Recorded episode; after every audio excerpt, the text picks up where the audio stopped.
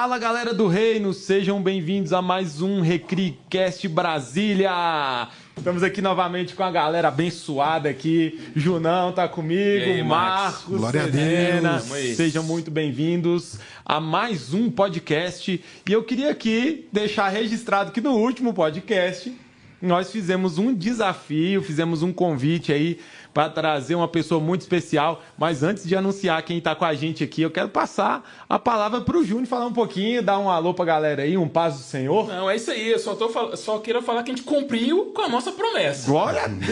É lógico que a gente teve uma participação, né? Do outro lado, senão...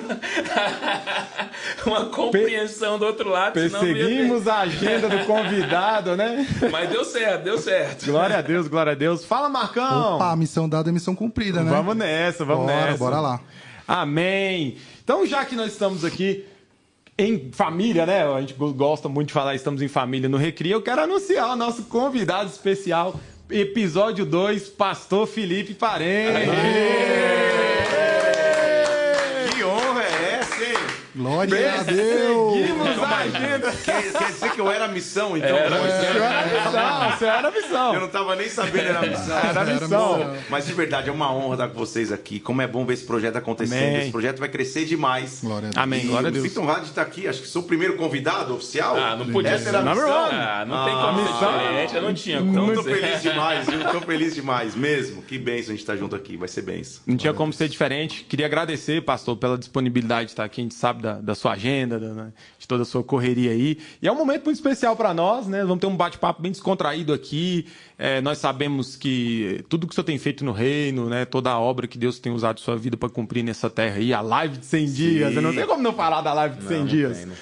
E mas para a gente continuar aqui, antes, antes de tudo, é, todo mundo conhece o pastor Felipe como né, o pastor da live de 100 dias, o, o pastor das pregações com conteúdo de palavra maravilhoso aí, mas muitos não conhecem o pastor Felipe que teve uma jornada profissional, porque o Recri se trata disso, né? Se Sim. trata do reino dentro do mundo dos negócios. Então a gente queria abrir e começar esse papo aqui com o senhor falando um pouquinho da como foi sua carreira profissional, como, como foi sua caminhada Tem tempo? profissional. Tem- tem? Tem, tem, Tempo, tem tempo, Júnior? Tem tempo. Super curioso em saber vamos nessa, de toda tem essa história. tem tempo, Tem tem tempo? Vamos é, às né? 4 horas da manhã hoje. Ó, meia-noite. Tem tempo, vambora. A gente queria ouvir um O pouquinho. Jonatas do até baixou a cabeça. Ele... Não, o Jonatas tá Jonas, falei animado. agora, hein? É. Não, vale falar do fio? É, o Não, o Fio hoje o tá- não tá veio- alinhado, né? Não O Fio veio hoje de tá pijama, né? Não Ele veio veio alinhado hoje. ele veio alinhado. Ah, O Fio hoje demais. veio de O pijama. pastor Tá Felipe tá aí, ele, ele veio. Depois que a gente vai Foi no madrugada dentro, ele não veio de pijama. Ah, o cara, o cara tá exímio. O cara Que tá demais, exímio. que demais. Bem, na verdade, eu sou pastor em tempo integral, eu acho que há uns 15 anos. Então, tem, o evidente tem uma história antes disso, uma Sim. história profissional, que começa lá atrás. É, o empreendedorismo sempre teve na minha vida de alguma forma. Uhum. E é importante falar nisso, porque às vezes a gente acha que empreender é você ser dono de uma empresa. Sim. E não é isso. Empreender é você não ter medo de desafios, é você não ter medo de criar coisas novas, é você não ter medo de avançar. Então, talvez você seja um empreendedor e não tenha sua própria empresa, Sim. mas você abraça desafios, sonha, prospecta, avança. Isso é ser um empreendedor. E desde a minha adolescência, assim eu posso dizer, eu penso nisso, porque de alguma forma eu sempre tive facilidade com o inglês. Ó, Eu acho que eu devia causar muito em casa, na verdade. Deixa eu ver se eu consigo pegar um pouco aqui pra pegar um pouco desse inglês. põe a mão aqui na Pois minha é, cabeça. Vê se pronto. inglês. Eu um acho, é, eu devia causar muito em casa, porque quando eu tinha 5 anos, de 5 para 6, minha mãe me colocou numa escola de inglês, que na época, acho que nem existe mais essa escola, que era inclusive antes da alfabetização em português. Então, Uhum. eu não sabia nem ler e escrever em português, eu fui fazer aula de inglês. E minha mãe realmente teve uma visão, Deus a conduziu, porque naquela época não era. Eu tô falando naquela época, não sou tão velho assim, mas realmente naquela época. Obrigado, pastor. É, É, ó, é do mesmo é, ano, então. é. Eu sinto, eu sinto que o Júnior se identificou eu aqui com a, com a ressalva. tá difícil. Eu sinto que ele se identificou com a é. ressalva. Então eu, eu comecei a estudar de novinho, entrei na escola, era só pega, cortar, joga a bola não sei pra onde, comecei a crescer então no inglês, tive essa facilidade. Ah. Isso fez com que na adolescência, na escola, eu sempre soubesse mais inglês do que o inglês da escola. E eu comecei a ver alguns amigos que eram mal no inglês, não conseguiam avançar no inglês. Ali nem pensando talvez como empreendedor, eu vi oportunidades. Eu comecei dentro da escola a dar aulas particulares de inglês para meus amigos. Nossa, demais. Então, chegava no, no, intervalo ou pós-aula, eu comecei a dar aula de inglês ali. Isso chamou atenção, tinha uma escola chamada Paralelo, que é justamente uma escola de professores de aula particular. Uhum. Em paralelo à escola, eles chamavam Paralelo. Essa escola ficou sabendo de mim, eu devia ter uns 16 anos por eles, me contrataram como professor deles. E eu passei a dar aulas de inglês para alunos que iam mal no inglês. Foi um grande desafio, porque ali foi meu primeiro contato com o cliente, por assim dizer, né? Nessa prestação de serviço. E a maioria, uhum. Para um cara que não vai bem no inglês da escola, já não é um bom aluno, assim, né? Para valer, é. inglês da escola. a dificuldade era falar da escola, da table. É. O cara vai ser ruim no é. inglês é da escola, meu amigo, eu vou dizer. Ótimo primeiro emprego. Meu Deus. Para o cara precisar de aula de química, física, outra coisa. Agora, em aula de inglês particular. E eu me lembro que os primeiros chegavam para mim e a galera falava assim, ó eu tô aqui porque minha mãe mandou. Eu sei que inglês da escola não reprova. Era assim os meus primeiros alunos. Olha isso. E eu comecei então a criar uma metodologia para mostrar que inglês era fácil, tudo mais. Então comecei a lidar com o inglês. Assim começou minha vida profissional, sempre envolvida com o idioma. É interessante notar isso porque é, desde os seis anos de idade, então, de alguma forma, a vida que na verdade a gente tem ser Deus já estava me conduzindo para aquilo que seria minha vida profissional. O inglês sempre tem me envolvido de alguma maneira. Essa habilidade que Deus me deu. Sim. Dando essas aulas ali, eu comecei já aos 16, 17 anos a trabalhar também, além das aulas particulares de inglês, numa locadora de fitas de videogame. Na, aí... que, na, que na verdade a minha intenção ah. era pegar de graça os jogos. Qual era o... Vamos lá, vamos Sonho lá. de Eu preciso, eu, eu, preciso é, perguntar, qual era o primeiro videogame que o senhor pegou? Ah, o primeiro videogame que eu tive, eu acho que ele, ele chamava... No, no telejogo não era meu, mas o primeiro deve ter sido o Atari, depois Atari. tive todos, Atari, ah, Dactar, é, Master, Master System, System, Nintendo 64, Nintendinho. Nintendinho. De tudo eu já tive. Todos os tipos de jogos. sensacional. É, é. É, a galera vai se identificar e aí. Exatamente. E aí estacionei no Play 4. Daqui a pouco mas... mas hoje nem jogo mais tanto, mas eu sempre joguei e tal. Então trabalhei nisso, nessas aulas de inglês, trabalhando nesse paralelo. Uhum.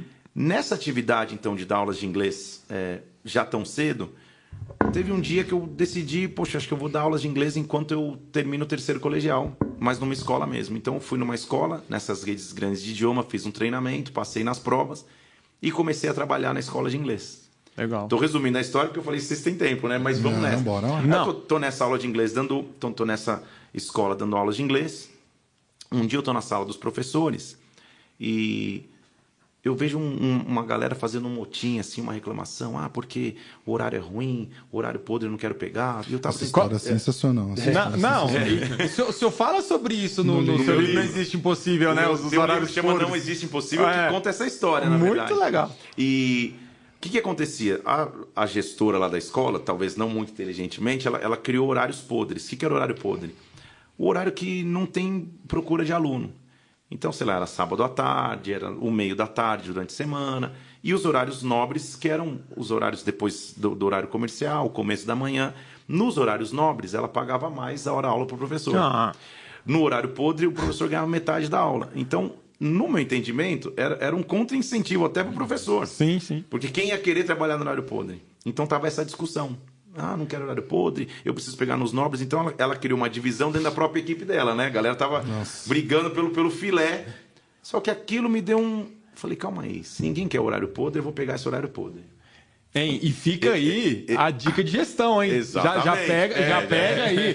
Para você que está assistindo, não, a dica. Não cria divisão, não cria divisão dentro da sua é. equipe, não faz não, isso. a gente já tem duas direções, gestão e estratégia. Estratégia. Agora é vai entrar. Vai só, a gente só tá no início é, do papo. Só que quem é guiado é, por Deus, quem, quem, quem é inspirado pelo Espírito Santo, olha, por isso que eu estou dizendo que isso é ser empreendedor. Olha uma oportunidade que, que, que para outros não existem, até situações que outros reclamariam, enxerga como um, canal para criar algo novo. Oh, demais isso. E aí, eu, pensando nisso, saí da sala dos professores, bati na sala da diretora, que era dona da escola, e falei para ela: olha, eu quero te, eu quero falar contigo sobre os horários podres. A reação dela já foi, ah, tipo. Mais um, né? Mais um. Vai aí, reclamar. Mais você quer, né? Vai reclamar tá bom, de que agora? Eu devia ter não mais do que 19, 20 anos um garoto mesmo. Aí eu, eu chego para ela e falo, e ela, tá bom, o que, que, você, que, que você tem a dizer a respeito dos horários podres? Eu falo, olha, vamos fazer o seguinte, eu quero que você me tire dos horários nobres e me coloque só nos horários podres da escola. Aí ela levantou a cabeça, aquilo chamou a atenção, porque todo mundo estava na sala dela. é, eu não quero esse horário podre, né? né? Ela falou, mas como assim? Não entendi. Eu falei, me tira dos horários nobres. Legal. Me coloca nos horários podres. Aí ela, mas por que isso? Eu falei, porque eu creio que eu posso encher os teus horários podres. Ela chamou mais atenção ainda. Ela parou de, de fazer o que ela estava fazendo falou, me explica o que você tem na mente. Eu falei, vamos estabelecer um sistema de aula demonstrativa. Você, a gente faz uma parceria os alunos quando vierem conhecer o curso. Aquilo não existia na época ainda. Hoje sim, muitas sim. escolas têm. Tem. Quando os alunos vierem conhecer o curso, eu dou uma aula de 5 a 10 minutos mostrando a metodologia Legal. e ganhando esse, esse aluno para a escola. Você me põe nos horários postos, eu vou ganhar metade, mas eu quero ter uma parceria contigo aqui. Esse aluno, se eu transformar ele em matrícula, eu vou ganhar parte da, da, da, da taxa de matrícula dele e, inclusive, talvez você direcione ele para os horários podres que eu vou estar. Vamos fazer esse negócio? Eu tinha 20 anos, ela olhou e falou: Nossa, que moleque. Não, virou, virou que sócio. nível? Virou que sócio. Virou sócio. Aí, você precisa de uns três desses lá. Que nível de ousadia, eu, eu, cara. Eu, ela aceitou, talvez não, não, não crendo muito né, no que. Pagou pra ver, né? É, pagou pra ver, pagou, Pagou pra, pra ver. ver. Não tem nada pra fazer, tá Porque eu tava, eu tava saindo da sala dela e ainda falou assim: Você tem certeza? Você vai ganhar menos da metade do que você ganha hoje. Eu vou te tirar dos horários bons. Eu falei: Não tem problema. Pode me tirar. Tipo, eu garanto, mas era, era, era ousadia que só Deus pode dar. Eu Sim. entrei no carro e aí eu voltei pra mim e falei: Meu Deus, cara, o que que eu fiz? O que, que eu fiz? Né, eu já, né, aos 20 anos já pagava a parcela do meu carro, pagava a minha faculdade, né, trabalhava. Sim, O sim. seu aí- carro era o grandioso Pois, Uno. eu- eu- É o, né? o Uno. Ah, é, Tudo fazia barulho, era- menos a buzina, né? É, é, tudo fazia, é exatamente isso. Tudo fazia barulho menos a buzina. Boa. Ele, ele- a primeira vez que eu comprei ele, eu comprei e dividi em 48 vezes. O vendedor falou: Cara, esse cara não vai durar 12 meses. Como, como, como que, como que ele tá Jesus pagando em volta antes de 48 você terminar. Jesus volta antes de você terminar de quitar o Dentro- dentro daquele carro que dentro do carro, eu morava em São Paulo, ele já, eu já andava com duas garrafas PET de coca com água, porque sabe, o carro aquecia. No meio da marginal encostava. Deus do aquela- céu. Fases, né? Seu Fases. famoso arrefecimento portátil, né? Você já, Fases da vida. Eu entrei e falei, cara, não vou. Bem, voltei e comecei a elaborar como que eu faria, então, a venda dessa metodologia em cinco minutos. Virei mais do que um professor, um vendedor do curso. Legal. Começou a acontecer isso. Só que, que a recepcionista também ganhava uma porcentagem da matrícula. Então eu disse para elas, vamos começar a trabalhar em equipe. Eu era só um professor da escola. sim. E, Legal, e, tipo, recém-chegado. Se você atender bem o, o, o teu aluno, marcar dentro dos meus horários, e eu converter em matrícula, todo mundo vai ganhar. Você vai ganhar, eu vou ganhar, a escola vai ganhar. Vamos, fazer, vamos trabalhar junto. Sem saber, aos 20 anos eu comecei a motivar e gerir uma equipe. Eu não sabia que estava fazendo isso, né? Já era um business plan. é, Já era um business plan esse negócio. que começou a acontecer, né? Resumindo, que eu estou só no começo da vida profissional. O que, que começou a acontecer então? Os alunos começavam a chegar, eu fazia a demonstração da aula e eu bolei um plano que era mais ou menos assim: você sabia que você pode sair desses 10 minutos falando inglês? E aí já chamava atenção, pá, né? E, e o- em paralelo a isso, meu crescer na igreja, tal, tal, me deu essa. Né? Esse jogo de de cintura. falar em público sim, sim, mais, sim, então- sim, legal. E o cara já ficava assim, eram cinco pessoas na sala. Que demais. Resultado, a taxa de conversão de matrícula cresceu demais, absurdamente, não vou lembrar a porcentagem agora, não vou falar para não errar, cresceu muito. E o aluno que assistia a aula demonstrativa comigo, chegava e falava, eu vou fazer a matrícula, mas eu quero fazer com ele. Com ele. Ele tem que ser demais, meu professor. Demais. Mega vendedor, cara. E- Mega exato. vendedor. Já gerou um engajamento instantâneo ali. Então, aquilo, aquilo de cedo começou a me ensinar algo. Legal. Ou eu ia fazer parte da, da turminha que reclamava sempre das condições adversas na sala dos professores, ou eu ia gerar uma solução que ia romper aquele obstáculo. Foi isso que aconteceu. A escola, em três meses, dobrou o número de alunos. Em seis meses, ela triplicou o número de alunos. Porque um ia chamando o outro. Isso virou um Demais. case. Depois de oito meses que eu estava na escola, com 20 anos, ela falou: Eu preciso que você seja meu coordenador pedagógico. Demais. Então eu virei coordenador da escola. E com 20 e tantos anos, coordenando o professor mais velho, inclusive. E passei a coordenar a escola, só que ela era dona de três escolas em São Paulo, da, da franquia. Então eu coordenava a dela e supervisionava as outras, ajudava. Isso virou, chamou a atenção do franqueador. Oh, demais isso. Demais. E aí, Demais. e aí o franqueador, a franquia ficava em Curitiba, ele, ele me contratou como um consultor deles para ensinar os outros coordenadores o que era esse conceito de aula demonstrativa. Cara, que demais isso. E aí, ou seja, eu abri mão de início do, do, do que seria o, o, dobro do salário, deixando as horas VIP de lado, mas eu ganhei e, e um, um, uma experiência e segundo o reconhecimento dentro da franquia, que foi demais, absurdo. Demais isso. Demais. Então demais, aí eu passei a dar treinamento e tudo mais. Então tava tudo fluindo normal. O salário não, não foi reduzido pela metade, ele triplicou, quadruplicou, porque eu passei a ganhar da franquia como consultor, passei a, a, a eu passei a prestar serviço como se fosse uma empresa para eles. Não, muito bom isso. Isso quer dizer que você quitou o Uno? Quitei o Uno. Quitou o Uno. Quitei o Uno. Consegui passar para alguém, me perdoa se o cara comprou. que tá assistindo, que tá assistindo o podcast. Cada um tem suas experiências. Cada, né? exatamente. É. E aí comprei outro carrinho e assim foi. E a coisa começou a avançar. Só que o que acontece? Um dia, uma mulher chega para fazer uma aula demonstrativa que não estava agendada. E eu tinha essa flexibilidade. Isso é importante né, na vida profissional, você sim. ter flexibilidade. Sim, porque sim. A, a, assim como eu dependia da recepcionista de agendar boas aulas, de ter bom atendimento, ela também dependia de mim. E um dia eu estava correndo, quase saindo para outro compromisso. Ela chega, Felipe, eu preciso da tua ajuda. Chegou uma mulher agora, só que ela só tem um horário para fazer a demonstrativa agora. Por favor, dá essa aula para mim. Falei, tá bom. Guardei minhas coisas, subi na sala e dei aula para ela. 15 minutos de aula, fiz as brincadeiras, era aquele, aquele quebra-gelo. Ela falou inglês, falou uma frase ou outra.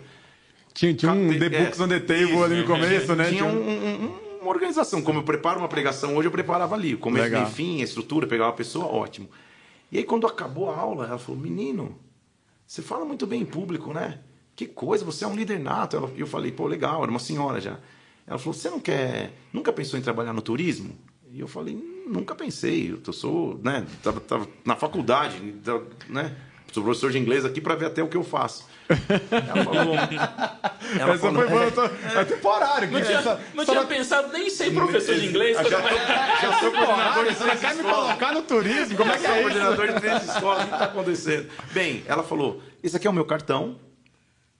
Eu vou ter um treinamento para novos profissionais que eu estou recrutando para o turismo. Vai lá um dia para você entender como é. Eu não sabia, mas aquela mulher ela, ela era dona de uma grande empresa de turismo, talvez uma das maiores de São Paulo que era especializada em excursões para Disney, menores desacompanhados para Disney. Nossa, demais. Tinha várias empresas, chamava Tia X, Tia Tal, ela era uma dessas tias, assim, era, era muito famosa mesmo, ela uhum. era uma uhum. pioneira nessa área. Eu fui no treinamento, quando eu cheguei lá era uma sala lotada de pessoas preparando para treinar. E aí eu falei, meu Deus, cara, o que, que eu estou fazendo aqui, né? Era um processo seletivo, é isso? Era um processo seletivo para novos guias. Novos guias. Para os parques da Disney. Só tinha um detalhe, eu nunca tinha ido para Disney. Eu nunca tinha pisado na Disney. E, e eu estava indo para um processo seletivo para ser guia num parque Disney. Falei, tá bom, mas se Deus trouxe aqui tal, ela nunca me perguntou, Vamos não sabia o que é. Só que talvez é, eu sempre tive comigo que eu gosto de sentar na frente, então sentei na primeira fileira, abri meu caderninho, ela começou a falar, eu comecei a anotar tudo, tal, tal, tal, e o treinamento aconteceu a primeira parte. Você acha que o Marco tem cara de quem sentava na primeira fileira? Total. Total, né? Não, não, tem não. Não, tem, não, não, não, não. O Marco é a turma do fundão. O Marco é a turma do fundão. Ah. Eu engano bem. É. Não, Deus, só Deus esse sorriso que ele deu. É. Deus fez uma obra na vida desse fez rapaz. Fez uma obra é, na vida não, desse rapaz. Ele é turma do fundão. Ele, não, ele era DJ. Até pela altura, DJ. Ele era DJ. Dia eu queria ouvir a história dele aqui. Era DJ. Era do, é. Como é que é que você chama? Turma Underground? Mas, mas... Underground, a galera underground. underground. É. DJ, na tua época de DJ, qual que era o, a, a, o hit? Só pra saber quanto tempo atrás. é, ah, faz uns 10 anos atrás. Não, não, era, é, uns 10 anos era mais techno, era mais voltado mesmo para essa frente de, de, de eletrônico, né? Era ah, não, não, não, é não era, Deus não era. É, Deus, foi, Deus, foi, Deus foi bom, Deus foi bom. Deus foi bom. não consigo imaginar Deus foi bom. na, na picape. Pois é, pois é. Ninguém imagina. Eu vou querer ver essas fotos. Tem fotos. Tem fotos e nós temos um telão aqui. Aí, ó, nós vamos trazer. A gente pode parar com isso. A gente pode voltar pro turismo. Vamos voltar. E só um merchan rápido aqui Junão, essa história que você está compartilhando com a gente aí, Sim. tá no livro tá no lá. Mais livro. uma vez, se você não comprou o livro. impossível. É isso aí. É muito legal. É isso aí. Você precisa ter esse livro. Exatamente. Sensacional. Bem, eu vou correr porque a história é longa. Bora, né? bora, não, não, tamo, tamo Aí eu tô lá nessa primeira fileira, anotando tudo, dá o primeiro intervalo. E a mulher fala assim, Felipe, ela, ela vem me cumprimentar, aí eu percebi que ela era dona da agência, tinha uma mesa lá, um board lá de um monte de pessoas, ela era diretora, CEO da agência. Uma empresa grande, eles mostraram os vídeos, eu estava assim, meu Deus do céu. Ela chega para mim e fala: Poxa, que legal que você veio, mas sabe o que me chamou a atenção? Por que, que, que você tanto anota? Sabe? E eu falei, cara, uma atitude simples já me destacou da, da maioria da multidão, porque tinha uns lá meio desavisados, meio distraídos. já conheço a Disney, né? Já, já conheço a Disney. Quando, quando é que é o café? É, quando é que é o café? E eu tava assim, ela falava bom dia, bom dia, tal, tal, tal. Eu anotava tudo, né, para tentar. Então, foi um primeiro dia de treinamento, devia ter, sei lá, umas 500 pessoas na sala. Ela, depois eu fiquei sabendo que ela ia selecionar 15. Tinha umas 500, ela já cortou para metade, ficaram 250 para o dia seguinte. A nível de concurso público ela, do DF, é, né? É, ou menos. Aí ela me chamou é para o dia seguinte. Só que o que eu pensei? Eu, eu tinha nessa, sei lá, 20, 21 anos, eu falei, cara, eu nunca fui para Disney. E, por incrível que pareça, quando eu tinha 21, 20, 20, 21 anos, não tinha todo esse acesso de internet, você entrar sim, no Google sim. e ter um monte de coisa. Então, eu comecei a entrar na internet, até em livros, uhum. e imprimir alguns mapas dos parques da Disney. Olha loucura, eu acho tá? demais essa, essa, essa, parte do livro, eu acho sensacional. Olha a loucura. Eu imprimi os, os, mapas dos parques e colei na parede do meu quarto. Falei, cara, eu vou estudar os parques. Eu vou como se eu tivesse entrado e... E, e visitado lá. Visitado. Não, não, tinha nem vídeo do YouTube, sabe? Tinha, tinha uns VHS que eu encontrei, só pra você ver. Olha só. É, é, e DVD coloquei lá e comecei a assistir. Para quem não sabe o que é rebobinar é, é, na vida, né? Exato. Fui de um dia para o outro assistindo os DVDs, vendo na parede, ah, o que, que entra, o que, que faz, quando entra vai aqui, o castelo fica aqui. Fui estudando sem saber o que ia acontecer. No dia seguinte, eles começaram a falar mais sobre isso, Sim. sobre, sobre a postura de como tinha ser um guia na Disney, toda aquela coisa. E começaram a falar dos parques e tal, tal. Eu tinha ido uma vez para os Estados Unidos, numa outra história que fui fazer uma tradução uhum. para Orlando, mas eu não tinha entrado na Disney. Eu entrei num outro parque chamado Universal, Universal Studios. Uma vez só. Então, elas perguntaram aqui, olha, agora, para a segunda fase, a gente só precisa saber quem conhece Orlando ou não. Falei, eu conheço Orlando, mas não conheço a Disney. Porque eu sempre tive como princípio que a, a honestidade Sim. é o que nos leva à frente, a verdade é que nos leva à frente. Então, eu sabia que eu estava numa seleção para guias Disney, mas eu precisava falar, ó, eu não conheço a Disney, Nunca estive lá, mas eu conheço os parques. Aí ela falou: Ah, é? é brincando assim. Como é que é isso, né? É, é. Como é que é isso? Então, Como é que é isso? É, a Disney, o, o, o Magic Kingdom é dividido em quantas áreas? Ela brincou assim, né? Já no coffee break de novo. Eu falei, em tais, pá, pá, pá. Ela falou, como você sabe? Eu falei, eu estudei. Chamou a atenção de novo. Como você estudou? Eu falei, já, eu, eu já estou estudando. Agora que eu sei que é Disney, estou estudando. Então a gente começou a conversar, chamou a atenção de novo. Teve um segundo corte. Ficaram 100 pessoas pro dia seguinte. Fiquei nesse segundo corte, falei, cara, agora é o terceiro dia, agora já não passo mais. Foi boa a experiência, vou até usar experiências na minha vida profissional e tal. Só que nesse, nesse centésimo dia, na, na, manhã foram mais 100, e aí ela falou mais algumas coisas de Sim. agenda, de não sei o que lá. Legal. Ela cortou, ficaram 50, ela, ela, ela ia ficar com 15. Eu fiquei nesses últimos 50. E esses últimos 50 era entrevista pessoal, entrevista em inglês e prova de inglês e prova de conhecimentos gerais. Falei, meu Deus do céu, isso aqui que, é pior que, que, é que a crediário. eu só tenho 20 anos. Eu tô financiando, tenta financiar meu Uno, é, foi isso Se eu passar né? nessa seleção aqui, Pô, qualquer coisa lugar, que vier... Qualquer lugar. Aí eu fui passando, aí foi pra, pra prova individual.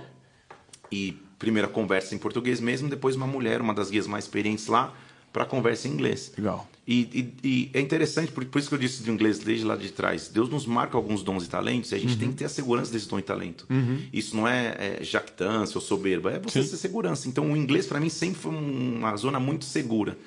De alguma forma, Deus me deu inglês, e, e por isso estou dizendo que não é soberba, de um, de um nativo mesmo. Eu já tive experiência de falar inglês, a pessoa fala, mas você é da onde? Porque Deus me deu inglês assim sem nunca ter pisado nos Estados Unidos. É, foi Deus, né? Os propósitos dele. Então, eu tô ali, a mulher começa a me entrevistar em inglês, eu começo a conversar com ela, ela fala, rapaz, você fala inglês melhor do que eu. Tipo, a Olha mulher isso. que tava me entrevistando do inglês não é o problema. Vamos para a prova de conhecimentos gerais. E aí era uma prova assim, para saber qual era a cultura da pessoa, era estranha a prova. Qual o espetáculo da Broadway que te chama a atenção? E eu falando, é, sei lá. Meu Deus! E eu tô. Eu falei, Jesus, eu fui colocando, tal, tal. Aí a última pergunta era assim: qual é a capital da Flórida? Aí eu pensando, cara, capital da Flórida. Como assim? É, Flórida tem capital, é, né? Aí eu fiquei pensando, Miami, Orlando, Jacksonville. Fiquei pensando nas cidades que eu conhecia da Flórida. E aí foi sobrenatural mesmo. Foi como se eu tivesse escutado uma voz falando para mim, Tallahassee. Eu não escutei fisicamente, mas eu senti Raça, uma palavra que eu nunca tinha escutado na minha vida. Esse era o nome da capital. Da capital. Da capital da Flórida. Aí eu pensei, Raça. Oração em línguas é uma É, eu palavra. falei, não que é Talha Raça. Aí eu escrevi, porque não era de alternativas, era Sim. para você escrever. Aí eu escrevi Talha Raça. E daí, e daí? Passou no dia seguinte, eu pensei que já tinha até acabado. Quando eu tava indo embora, ela falou: ó, a gente te liga para dizer qual, qual, qual é o resultado. E se a gente te liga, você já tá esperando. Ah, Legal, já Obrigado, foi, foi bom enquanto durou. Muito obrigado. Obrigado, é, foi experiência e tanto. Antes de eu chegar no carro, quando eu tava che- indo chegar no carro, tocou meu celular de novo. Era um outro diretor falou: Não, olha, a gente quer conversar contigo amanhã. Você tá na- na- no processo final. Então fui, adolescente, quase 20 e tantos anos, comemorei comendo dois, dois número um do McDonald's. A época que o Big Mac era monstro. Ah, essa é isso aquela sim fase. é que- comemoração, essa é aquela cara. fase que você come três e não engorda uma grama. Sabe como é? É, mas o, o Júnior, ele não. não ele O Júnior não tem esse não, ele né? compartilha com O ele. Júnior é Ah, o Júnior é Ah, fit. O Júnior é Não fit, O Júnior é fit. não. Eu e o Marco, a gente tem né? É, a não Graziela achou umas não- fotos lá que eu falei, não, deixa esse Não. coisa. Vai aqui no podcast. Vamos mudar de assunto. Boa estratégia essa, né? Cara, boa, boa. Bem, aí eu volto no dia seguinte, entro na sala dela, tá tudo o corpo de diretores. Ela fala: Poxa, você foi muito bem, a gente quer realmente ter essa experiência com você, é, para que você esteja pronto para ir. Você tem todo o perfil, papapá, tudo aquilo outro. Mas, rapaz, me ela, né, a mulher que tinha ido na aula demonstrativa comigo, me, tira só uma dúvida de toda a nossa equipe aqui: como que você sabe a capital da Flórida? Porque nunca ninguém acerta essa pergunta, é uma Meu pegadinha. Deus do céu. Aí eu parei, era uma sala legal, assim, como ela era de Disney, né? Então tinha tudo, tinha todo um monte de, de, Temática ao do extremo, né? parque, parecia que estava no parque. E Que aí demais. eu falei para ela, olha, o que eu vou dizer a vocês agora talvez já ter total sentido ou nenhum sentido, mas eu preciso dizer. Eu sou cristão e eu tenho convicção que eu não sabia essa resposta, mas Deus me deu a resposta na prova. Eu falei, Meu Deus e fiz essa pausa dramática pra ver agora, ou deu muito certo ou deu muito errado. E aí ela, a mulher se emocionou. Ela começou, ela ficou assim e falou: Como assim? Eu falei: eu, eu- A única explicação que eu tenho, eu preciso, eu não sei, eu não sabia que era, mas Deus me soprou a resposta. Meu Ela Deus. ficou emocionada e falou: Poxa, é de rapaz de princípios que a gente precisa. papá." Resultado: Sou eu. passei, é, passei e fui para a primeira, viagem. E hoje, pensando, né, hoje que eu sou pai e tudo mais, eu, e, eu pensando, cara, eu acho que eu nunca não, não tinha dimensão da loucura que era. Porque é, a gente, eu saía do Brasil sozinho com 50 adolescentes de 15 anos de idade. Meu Deus, era uma bomba atômica dentro do avião. Era uma loucura. A Não, responsabilidade. que é. responsa, né? Cara, Responsabilidade. que Eu não isso? sei nem dizer o que, que é isso. Não, é, não tem é como- impressionante. São É, negócio- adolescentes. É. Filho de, de, de- outros pais. Não, é- é- Na Disney. Numa época É que hoje Claro em que dia é isso. a a viagem para os Estados Unidos ou qualquer outro país ficou muito mais comum. Tem Sim, sites sim. que vai lá e a gente faz. Não É é, verdade. que não se ia. A época que eu, que eu levava eh, esses grupos, a família inteira se preparava, economizava a vida inteira para que aos 15 anos ele mandasse o filho ou a filha. Então era uma época que os Estados Unidos era inacessível, não era assim, vou, tô aí, pego um avião e vou. Então o que eu fazia era loucura, né? Então eu fui nessa primeira viagem, tem, tem o guia que a gente chamava de frente, que é o guia principal, e o guia auxiliar, que é o que vai atrás, fechando a boiada lá com uma bandeirinha na mão, tipo, vai, ninguém fica no banheiro. Tipo a mochila do pirulito, assim, né? Pra não sumir na E eu, e multidão. eu fui nessa primeira viagem. Legal. E o que, que a vida profissional começou a me, me ensinar? Uhum. Que dificuldades, elas nos destacam, elas não nos desesperam. Quem tem o Demais. Espírito Santo Demais, demais. não se desespera na crise ou na dificuldade. Meu na Deus. verdade, espera esses momentos para se destacar. Demais isso. Porque o que aconteceu? Nessa primeira viagem, tudo que podia dar errado, deu ao quadrado, dentro do grupo. E eu tinha uma guia de frente que, nesses momentos de crise, ao invés de se acalmar, ela se desesperava. E como líder, isso passa para os teus passageiros. Claro. Então, a gente estava no primeiro parque, é muito quente lá em Orlando em julho, calor assim absurdo. E um dos meninos acho que ficou meio desidratado. Então a gente estava andando no parque, ele desmaiou, ele caiu. Meu Deus. A mulher, que era, que era guia de frente, ela perdeu o controle. Tipo, ah, meu Deus! Caiu junto. É, é quase isso. Caiu Só junto. que é, é, é, o- todo mundo que vê, é igual você tá num avião, você espera que a aeromoça seja controlada. Se dá uma turbulência, ela se desespera, você desespera junto. Foi exatamente o que aconteceu. Então ali ela perdeu meio que o grupo, o grupo ficou meio assim e tal. E eu me acalmei, eles chamaram a polícia, eu fui pro, a, a ambulância, eu fui pro hospital com o menino, resolvi toda aquela coisa. Então, naturalmente, tanto o grupo como essa mulher que estava lá, os coordenadores começaram a, a ver que eu tinha essa liderança natural em mim. E eu comecei a cuidar das questões. Aconteceu várias outras coisas, roubo, tudo que podia dar de errado. Roubo? Dividindo, é. roubo é demais, meu Deus. Dá tempo, né, se eu contar. Oh, oh, roubo em viagem internacional, eu, meu amigo. Eu queria, eu queria chegar nessas, nesse é ponto das histórias. Não, Vou chegar em várias. Aí, aí, eu queria chegar que, nesses storytellings aí. Aí o que acontece? Adolescentes, são meninas de 15, 16 anos. Elas estão na piscina ali conversando, conhecendo gringo, papapá, coisa de adolescente. Sim. Sem muita maldade, falar a verdade, mas tem cara ali mais esperto, Sim. gringo, tal, tal, tal. Então eles já estão ganhando. Poxa, essa galera sai e fica no parque o dia inteiro, não sei o que lá.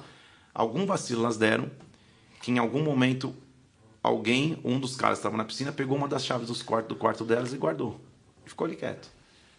No último dia da viagem, se imagina um grupo de brasileiros fazendo compra. Quatro meninas num quarto. Meu cheio Deus, de meu Deus. A gente vai pro parque. Quando a gente volta, quatro meninas vêm correndo na minha direção. Falei, cara, alguém morreu. Aconteceu alguma coisa. Que elas vêm chorando assim, desesperadamente. Alguém morreu, é ótimo. Nosso quarto, nosso quarto. Quando eu cheguei no quarto, o quarto parecia quarto que deu check-out. Não tinha mais nada no quarto.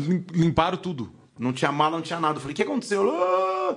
Resultado, chama a polícia. Liga o 911, chama a polícia. A polícia chega Aí eles fazem a leitura lá, o hotel tem o um sistema, faz a leitura, mas quem abriu foi a chave delas. Não foi, não foi a chave da cama, foi delas. Aí aquela confusão, chama a polícia, faz BO, tem que ir pra delegacia. E eu, na primeira viagem, vinte e tantos anos, assumi a frente disso. Só que, de novo, as crises nos destacam às vezes. Sim, sim. Porque quando eu voltei para o Brasil, e tanto essa, a coordenadora e a dona, nessa hora de crise aí, o inglês toma outro ritmo, né? Então você está na polícia, está tá na delegacia tinha hora que elas estavam falando, cara, o, o que você está conversando com eles eu não estou nem mais entendendo. E, e para mim estava normal. Então Deus usou uma situação de crise para falar, cara, quando eu voltei para o Brasil, ela me chamou, Felipe. Primeiro eu quero dizer que nem sempre vai ser assim. Calma, né? Obrigado. Calma. Eu não estou entendendo, mas não vai ser assim, né? Agradeço. Não pega que trauma. Foi o teste de estresse. Foi o teste de estresse. Mas a maneira que você lidou com essas crises, é, é ela te destacou de uma forma que, que, que que eu não consigo descrever. Então, para mim, você está dentro da nossa equipe. Só Demais. que agora, na próxima viagem, você não vai ser mais o guia que vai lá atrás. Você vai ser o guia que vai na frente. E eu falei, meu Deus do céu, que tipo uma promoção na primeira viagem. Falei, quando é a próxima viagem? Era julho, né, que a gente tinha ido. Sim. Ela Amanhã. falou, você tem disponibilidade para ir em outubro? Amanhã. Né? Amanhã. É, Pode ser, tipo, volta, fazer as malas. Fala, então, na verdade, é, você não volta é, pro Brasil, né? Você vai... Era uma época de turismo quente, né? Então, julho, a, a próxima viagem, em teoria, seria dezembro, né? Julho e dezembro, que são uhum. as férias escolares. Mas tinha, lá em São Paulo tem, aqui também deve ter, né? O que eles chamam de Semana do Saco Cheio Sim. em outubro. Em então, outubro. Você, você, pode levar um grupo na Semana do Saco Cheio? Eu falei, posso. Aí levei em outubro esse grupo. Já com, numa outra condição, indo na frente, com a galera sabendo dessas histórias todas e como uma, resolveu. Uma hora a mais, né? É. e aí o que acontece? Nessa segunda, eu tô, tô sendo detalhista para ver como que Deus, no dia a dia, nos detalhes que a gente não despreza, nas pequenas coisas, ele faz coisas grandes. Nesse segundo grupo, outubro já é um grupo mais de família, vai os pais uhum. com os uhum. filhos tal. E uma avó levou vários netos, pagou para todos os netos irem. E um dos netos teve um problema nos parques lá. Ele, ele, ele teve um problema de estômago, resumindo a história. e não, foi correr para chegar no, no banheiro, não deu tempo.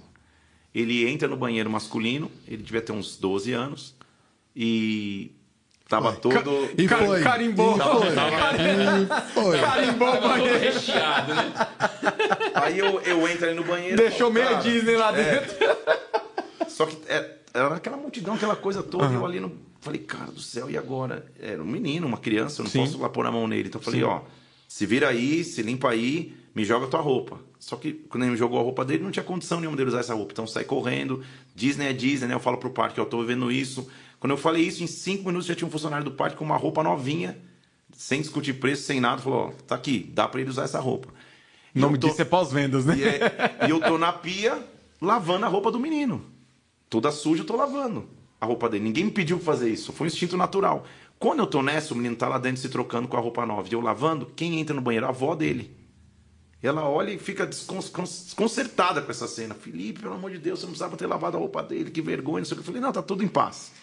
Eu não sabia, mas essa mulher era muito influente na ABAV, que, que é a BAB? Associação Brasileira dos Agentes de Viagem. Ela era uma das diretoras dessa BAB. Essa avó? Essa avó. Que demais, Uau, cara. Olha isso. Olha como Deus faz as Quando coisas. ela volta para o Brasil, então, ela faz uma carta para a agência, elogiando minha conduta e comportamento. Falando, cara, eu quero dar um exemplo profissional do turismo que vai além. Porque quem que vai lavar lá, né, a sujeira do meu neto? Tipo, ninguém... Eu Demais. podia colocar num saco e jogar fora. Sim. E eu... foi instinto natural e também a cultura de servidão, de ser servo Sim. e de ir além mesmo. Uhum. Então, tô ali lavando. Só que isso rodou nas agências. Foi bater numa agência de eventos e turismo de incentivo, outro ramo do turismo. Eu já trabalhei nesse tipo de, é, evento, de agência. Porque o turismo que eu trabalhava que era o turismo de lazer, né? Uhum. A família vai lá em lazer, viaja, ok. O que, que é o turismo de eventos e incentivo? Eventos são eventos corporativos. Sim. Uma empresa de medicamentos vai lançar um grande remédio, um carro vai, vai, vai, vai ser lançado, todos os concessionários têm que vir. Esse é o evento corporativo. Viagem de incentivo é, sabe aquela viagem que a gente vê na, na, na, na propaganda? Sei lá. É muita você, gente. É, viagem Vá você, passe o cartão aqui, concorra uma viagem para a Copa, Sim. concorra uma viagem, não sei para onde. Isso é Sim. viagem de incentivo, viagem de premiação de incentivo. E a viagem de premiação é ah, o banco tal vai premiar os 10 melhores gerentes é. do Brasil com uma viagem para a Inglaterra. Isso também é uma viagem de incentivo. Então, isso chamou a atenção desse tipo de agência. Hum. E em paralelo a, a, a trabalhar demais, com a Disney, né? eu comecei a trabalhar com agências de incentivo e eventos yes. corporativos. Legal. Resumindo toda a que história. demais. Ao mesmo tempo que eu era coordenador das escolas de inglês. O negócio começou a tomar um corpo, até o ponto que eu entendi, cara, eu tenho muito mais perfil para isso do que ficar dentro da sala de aula. Nossa, você, né? você tinha dois trabalhos? Você era coordenador? Eu era coordenador do... da escola, esse era meu trabalho fixo.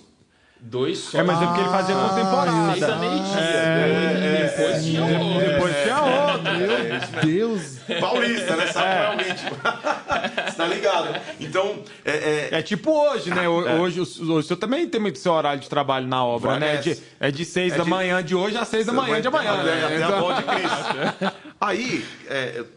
Minha intenção aqui é, é, é, só a introdução. Estou contando minha vida Glória pra vocês entenderem um pouco. Demais isso eu comecei a trabalhar nesse tipo de eventos. E aí é um outro ramo, né? Uma coisa uhum. é um uhum. passageiro em lazer, outra coisa é a viagem corporativa. Que você tem um cliente, grandes multinacionais. Uhum. Né? A exigência é muito grande, né? É. Totalmente diferente. Então, a, a linguagem é outra, né? Também. Convenção de vendas de um laboratório X. Eu ia organizava. Então, esse ramo ele tem muitos, tem, tem muitos braços, né, o turismo. Então eu comecei a mergulhar fundo nisso e comecei a trabalhar Aí numa longa escala, desde lá atrás, começando como helpdesk noturno, ficando nas madrugadas. Aí estão as histórias, né? É, aí sim, vão perguntar. Até ir crescendo nisso, então aí comecei realmente, tiveram vários acontecimentos que, que começaram a fazer crescer nesse ramo de atividade. Então teve um momento que eu fiz a transição e, e saí das escolas, passei a ser só consultor para franquia quando eu estava no Brasil e aí tive os melhores cenários. Quando eu estava no Brasil, eu, eu, fazia consultoria e viajava pelas escolas, hum, fazendo treinamentos demais, com né? professores e equipe de vendas. Legal. E a maioria do tempo eu ia para as viagens. E aí eu comecei a viajar literalmente o mundo inteiro, fazendo tanto os lazer, né, para Disney, porque a, a coisa da Disney pegou corpo. Desse guia de frente, eu fui guia de frente em outubro, fui guia de frente, né, que a gente chama o guia principal, em dezembro. Dezembro. Na outra temporada, que era julho do, do ano seguinte, eu já fui como coordenador da temporada. Então foi muito rápido a, a, o escalonamento, você cresceu demais. Legal, legal. E aí eu passei a ser coordenador. Então em julho eu ia e coordenava o fluxo de 3 mil passageiros, por exemplo. Então, três ida, vinha, aí eu ia, compra ingresso, reunião com a Disney, aí fui para um outro, já não estava mais no, no, campo como no passageiro, campo. mas estava na organização total logística da viagem. Eu comecei a fazer isso para a Disney e para os outros eventos. Então, comandar equipes é, nas, nas, Copas do Mundo, equipes de banco que iam viajar. Então aí eu comecei, Deus me, começou a me dar a chance de estar o tempo inteiro no, no campo em várias nações e, e, ainda não cheguei, daqui a pouco vou chegar porque eu não quero que é, vocês devem perguntar isso, até que chegou o um momento que Deus falou, legal, agora é hora tudo, de outra, tudo de, tá bom demais, de, mas calma de aí, né? Vida. De outro mergulho. E aí, aí eu mergulhei numa outra fase, mas em resumo, né? Em resumo, depois de falar. Resumindo. Depois de falar 48 minutos. Res, é, resumindo. Eu nem sei quanto tempo eu falei, mas depois de falar tudo isso, esse foi meu histórico profissional. Foi meio diferente do, do de, dos outros, né? Não foi uhum. dentro de uma empresa só. Foi Deus abrindo oportunidades e as situações, e a maioria das situações de crise ou que, que seria de desespero, que Deus usou para me levar. Ó, Então eu tenho para mim que o, o, dom natural que a gente tem, Sim. associado à presença do Espírito Santo, faz com que em momentos de crise, em momentos que outros se desesperariam, a gente enxergue oportunidades em Deus. Então isso Legal. é ser um empreendedor que tem o um coração no reino. É na hora que tá todo mundo desesperado, você fala, calma, eu tenho a solução. Eu tenho a saída. E a saída vem. E aí isso te eleva. Naturalmente te eleva. Então, é, é, foi. Nossa, demais isso. Mais ou menos isso. Demais isso. Que me levou. Que, que, que, essa é mais ou menos a história profissional. Você teve, você teve também um trabalho com o maior time do Brasil, né? Teve, a seleção. É... Vamos falar da seleção aqui, não? Vamos entrar nesse assunto? Vamos entrar nesse assunto. Ah, tinha combinado que futebol não entra ah, na pauta. É, nós somos crentes, nós somos crentes. Nós Por, temos que honrar a palavra. É, é, claro, é claro que. É, é, de novo, eu, eu, toda a história de oportunidade, para mim, tem, uma, tem, tem uma, uma, uma crise envolvida que Deus me deu a solução. Então, o que acontece? Em uma das viagens, é, esse time foi jogar o Mundial. E um pouquinho antes do Mundial, ou, ou no Mundial, um dos conselheiros do time faleceu, cara, lá no Japão. Meu Deus. A gente foi para uma viagem. Ó, oh, oh, isso não tá no livro, hein? Não tá. Isso é exclusivo, é exclusivo aqui do, do Recreecast Brasil. A gente foi para um passeio no Monte Fuji. Muito sensacional. Olha só isso, hein? E quando a gente volta do Monte Fuji, estaciona o ônibus no hotel, o time vai jogar dois dias depois. Lá no fundo eu tô vendo um, um senhor dormindo, sem acordar. E aí meu amigo de trabalho vai lá. Meu Deus! Sangue de Jesus e, tem poder. E, e vai lá e tenta acordar ele, ele volta desesperado Cara, ele não acorda, ele não acorda. Eu falei, calma. E, e aí, isso que é interessante, porque quem, no meu entendimento, quem tem o Espírito Santo, e também é um traço da minha personalidade, na Sim. hora da crise, você não se desespera, você, você já pensa numa solução. Falei, Sim. E aí, Vamos, como resolver, ele né? estava desesperado e literalmente falei, cara, calma. Pior, pior, do que isso não vai acontecer. Ele, ele, já morreu, cara. Pelo jeito ele morreu. Então liga pra polícia, tal, tal. A gente tá no Japão, tipo, 10 horas da noite, o cara tá dentro do ônibus. Ele era um dos conselheiros top do São Paulo. E aí eu tive que desenrolar tudo isso, né? Então, chame ML, todo, todo o trâmite legal, vezes dois, de um cara que morre no Japão. Nossa. Meu um brasileiro Deus. que morre no Japão. Só que a maneira que eu comecei, que eu conduzi essa situação, do lado do presidente do clube, chamou a atenção dele. Falou, cara, você não tem que trabalhar com, com diretoria e torcida, você tem que trabalhar para mim no time. E aí, por isso, eu comecei a trabalhar no time. Nossa, que espetacular. Então, lá, lá mesmo... Isso é um time que dá é. oportunidade, isso é um time que dá é. oportunidade. É. Lá, não, não vamos falar sobre Lá no Japão mesmo, eu comecei a trabalhar com o time. Legal. E eu já, eu já tinha tido algumas experiências com o time, a gente fazia é, cultos na concentração, uma história maior do que essa, né? Que até o jogador que fez o gol era o cara que começou as reuniões de, de, de estudo bíblico comigo. Exime jogador. Exato, mas aí eu fui chamado para trabalhar com o time. Trabalhei mais três anos com o time, aí na rotina do time. Aí você entrou para a delegação mesmo, aí, aí fazer parte da equipe. É, só que eu sempre fui, eu, eu, sempre, eu era um prestador de serviço, eu, eu era uma empresa que prestava serviço, ah, legal. então eu não fui Sim. funcionário do time. Entendi, entendi. Fui, eh, assim como eu trabalhava para o time, eu, eu trabalhava para um laboratório X, para montadora tal. Então Legal. eu era uma empresa que prestava serviços. Assim como a gente tem os, os PJs hoje, isso, né? Isso, exatamente isso Legal. que eu fazia. Eu tive a proposta assim de trabalhar fixo para o time, mas aí já faz parte da renúncia, né? Faz parte do momento que eu entendia que eu não, que eu não tinha que trabalhar é, mais nessa loucura que eu estava de viagens. Mas isso já faz parte da renúncia lá na frente. Mas Legal. o histórico é mais ou menos esse. Trabalhei para grandes clientes, tive a chance de fazer isso, viajei em muitos países. E tudo isso foi experiência para mim porque eu uso hoje, na verdade. Legal. Ah, legal que pelo menos São Paulo foi campeão mundial. Foi, é. Eu não falei o nome do time, ele já falou. Ele já falou. É. Cara, a gente tinha um combinado é, aqui. Já, já era. Já Como era, é que pode? Não, não, não, não. Glória a Deus, gente, é o São não, Paulo. Não, não. E, e, e o bastidor é que quase que eu não assisto o jogo. É. Segundos antes do jogo, com todo respeito, eu tava lá cuidando do senhor. Do senhor. E foi, tive que ir a fundo. Tive que entrar no quarto dele abrir o quarto, junto Arrumar com a polícia, coisas a, pegar a roupa Ah, que ele ia usar para chegar no Brasil. Meu Foi, Deus. foi tenso. São situações tensas fora do país, mas que vão te dando casca, né? Você vai, você vai aprendendo a lidar com crises. Então foi bom Legal. demais. Demais. A experiência Não, como todo, né? Não foi bom o cara ter morrido, foi bom demais a experiência. É bom eu Deixa, já deixa, deixa eu só colocar isso aqui. Não, a experiência e, me deu maturidade. né? Não, e muito legal isso, porque é, até mesmo antes da gente entrar no tema aqui, que eu vou passar também para os meninos Eu falarem falei, um pouco. eu falei 40 minutos antes de entrar no tema, mas é isso, né?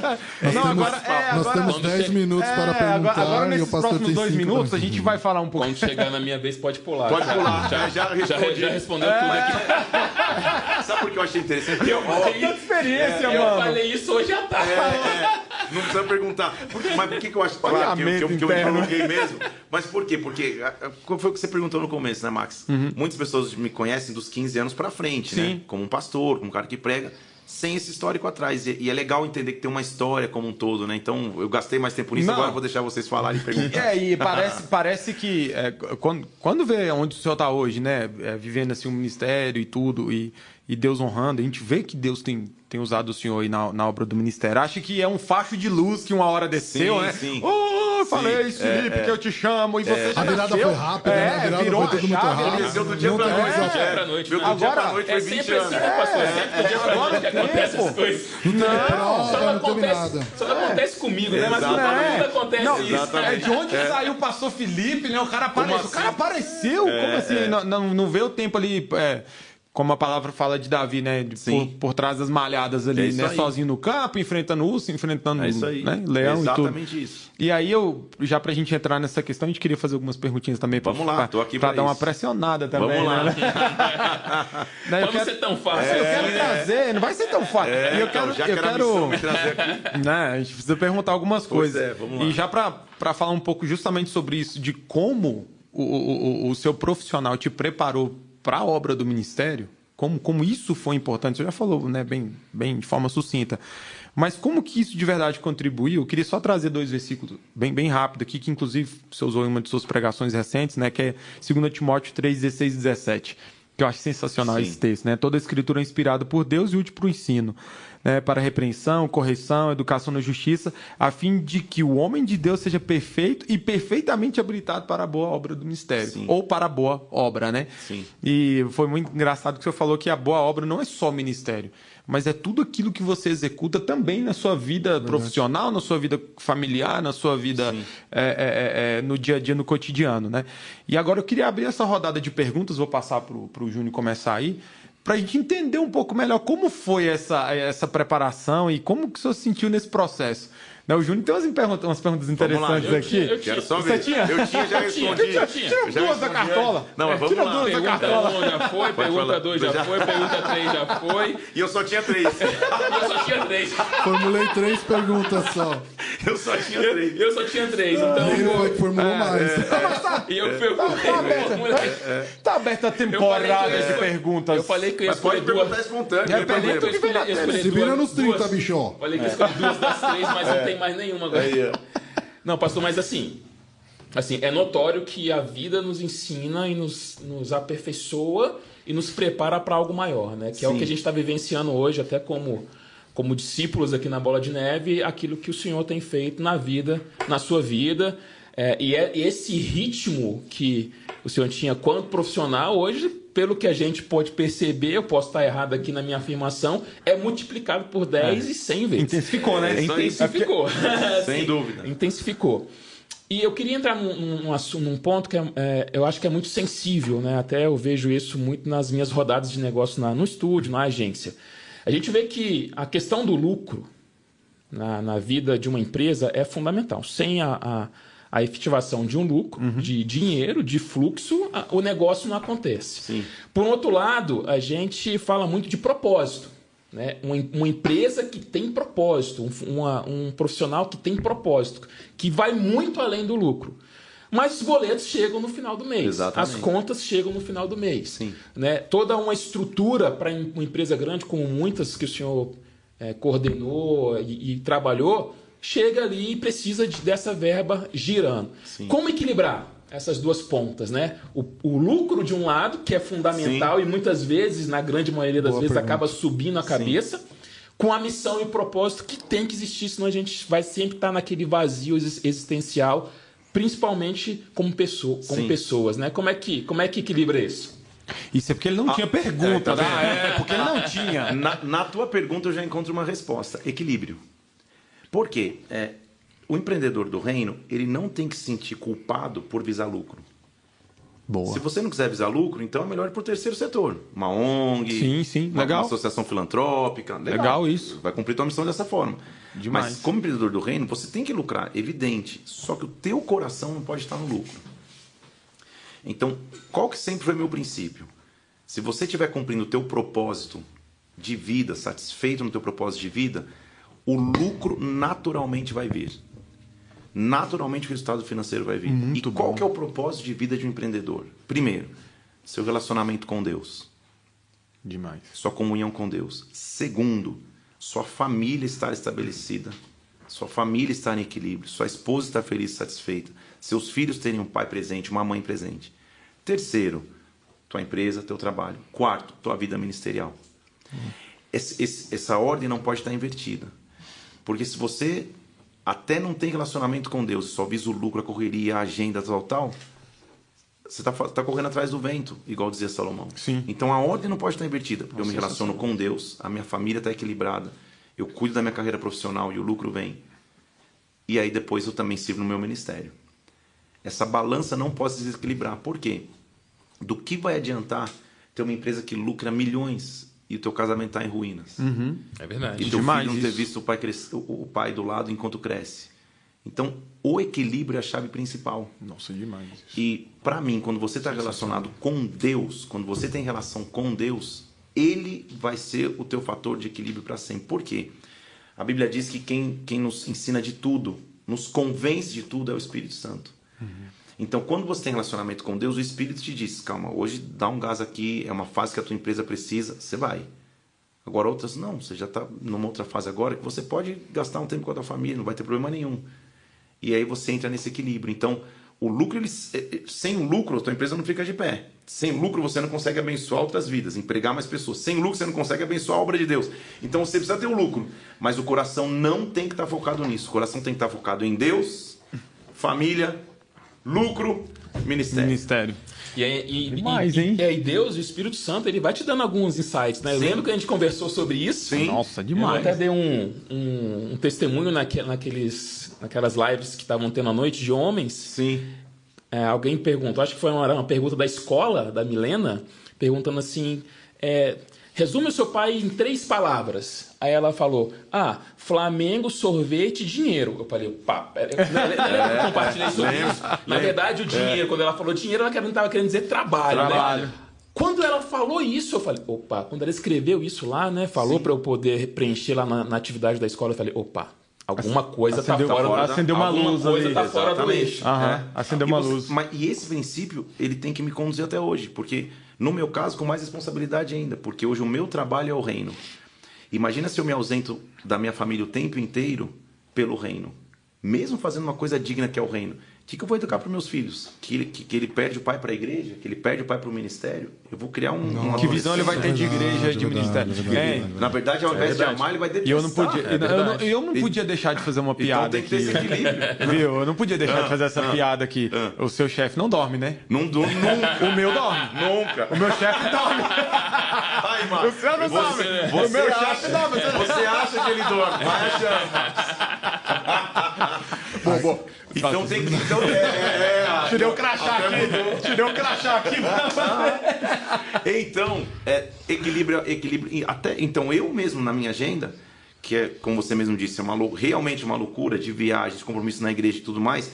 Eu também tenho momentos que os meus filhos sabem que o celular está desligado, que eles são prioridade, que eu estou jogando bola, que eu estou fazendo coisas menos importantes, mas que para eles têm importância plena. Então, Muito bom quando esse equilíbrio tem, a gente cria família, famílias saudáveis, casamentos saudáveis. E no caso do empreendedor, o lucro ele vai vir naturalmente. Você vai Demais. produzir mais. Então, o segredo para mim do empreendedor é entender que quem cuida da tua produtividade é Deus. Verdade. Muito bom. E por isso que a Bíblia diz que ele faz em um dia o que a gente não faria em mil. Em mil. Então, Senhor, é, se eu entregar seis horas da minha, da, do meu dia, um exemplo, né? Porque o Senhor me pediu para minha família e o empreendedor, estou dizendo empreendedor é aí o cara dono do seu próprio negócio, que faz ou que faz a, a sua própria, o seu próprio tempo. O Senhor vai fazer produzir na, na, na, outra uma, duas, o que eu não produzi na seis, e assim Deus vai. Então, equilíbrio, essa é a questão. Também não dá para passar Demais. o tempo inteiro tomando sorvete com a família e esquecer da empresa. Então, equilíbrio, essa é a questão. Não dá Mas ficar o tempo não inteiro no ter o coração mas... no lucro. Legal. A Bíblia diz que aonde está o teu tesouro, aí vai estar tá o teu coração. Se o meu tesouro é a presença de Deus, minha vida familiar e sim minha vida profissional, Deus me, o Espírito vai me guiar tranquilamente para que eu tenha equilíbrio em todas essas áreas. Acho que o que mais pega que você está falando, né, pastor, é muito emocional, né? Sim. Quando a pessoa ela se vê num, numa situação de adversidade naquele momento, Sim. ela acaba querendo trabalhar cada vez mais. Sim, E sim. aí, É aí é, verdade. onde começa Sim. a enrolar o meio de campo. Sim, mas por quê? Porque qual qual que é a definição bíblica de ansiedade? Ansiedade é se preocupar com aquilo que você não resolve sozinho. Essa é a definição bíblica de ansiedade. Então, por que, que eu vou perder o sono com aquilo que sozinho não consigo resolver? Eu continuo perdendo sono, sono, sono, sono. E eu acho que eu consigo fazer para resolver e não consigo. Então, qual que é a base? 1 Pedro 5 fala assim, é, para a gente depositar as nossas ansiedades aos pés de Deus, né? Uhum. Só que o começo do versículo é humilhai-vos perante a potente mão do Senhor. Então, o que, que é humilhar? Senhor, não está mais na minha mão. Sozinho eu não consigo. Sozinho eu não não consigo consigo. fazer. Nossa, demais. Assim meu eu Deus. entrego. Então a base da entrega é humilhação. E não humilhação de vergonha, humilhação é dizer, ó, eu, eu não sou forte o suficiente para isso. E eu me entrego e faço. Então, é, a vida passa por ciclos e fases, só que a gente tem que saber que quem dá tudo é Deus. Eu não vou poder produzir além do que ele pode. Então, de novo, equilíbrio. Esse equilíbrio que eu tenho que ter, sabe? Demais, É isso demais.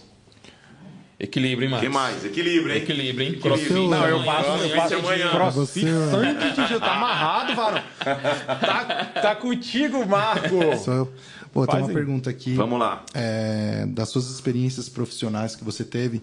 Primeira pergunta, na verdade são duas perguntas em uma, tá? Então Boa. eu vou dar uma... Vamos boa, nessa. boa. A primeira pergunta é: quais as barreiras e dificuldades você tinha por ser cristão evangélico, né, no mercado de trabalho que a gente acaba tendo, a gente discutiu um pouco no nosso, nosso último podcast sobre isso. E a segunda é: as pessoas conseguiam enxergar a Deus, algumas pessoas se converteram. Eu sei que teve história ali de pessoas que estavam desviadas, né? Teve uma menina que você falou que estava. Não lembro Nova aonde, York. em Nova Nova York, York. ela chegou, demais. tava desviada. É, mais uma vez, tá no livro, tá? Tá no livro. Tá no livro. Tá no tantas histórias, dá outro livro só de história. Vamos Tá no um livro livro. só de história. Tá no livro. Tá, Gump. no livro. Tá... Joe, tá no livro, hein? Tá no livro. Mas teve alguma pessoa que realmente, de fato, quis entender um pouco mais de Deus através da sua vida pelo seu comportamento? Ó, eu- cresci dentro da igreja, mas no meio profissional eu costumo dizer que eu nunca fui aquele espalha-rodinha, sabe? Que você chega e quando você fala alguma coisa todo mundo vai embora. O cristão ele não pode ser um chato, literalmente um chato, que toda hora quer falar de Jesus, toda hora quer pregar, toda hora quer não sei o quê. Sim. Toda hora tem. Porque a gente tem um, um- um vocabulário nosso. Então a gente não pode usar esse evangeliquez lá fora, sabe? No mundo profissional, senão você fica rotulado. Eu sempre fui uma pessoa normal, no sentido que eu, eu ria, eu brincava, a gente fazia, mas as pessoas chegavam em mim um posicionamento. Então, na vida profissional, eu tenho um princípio: a melhor maneira de pregar Cristo é sem usar palavras. Muito Se bom. você precisar usar palavras para pregar Cristo, então o seu testemunho não está verdadeiro.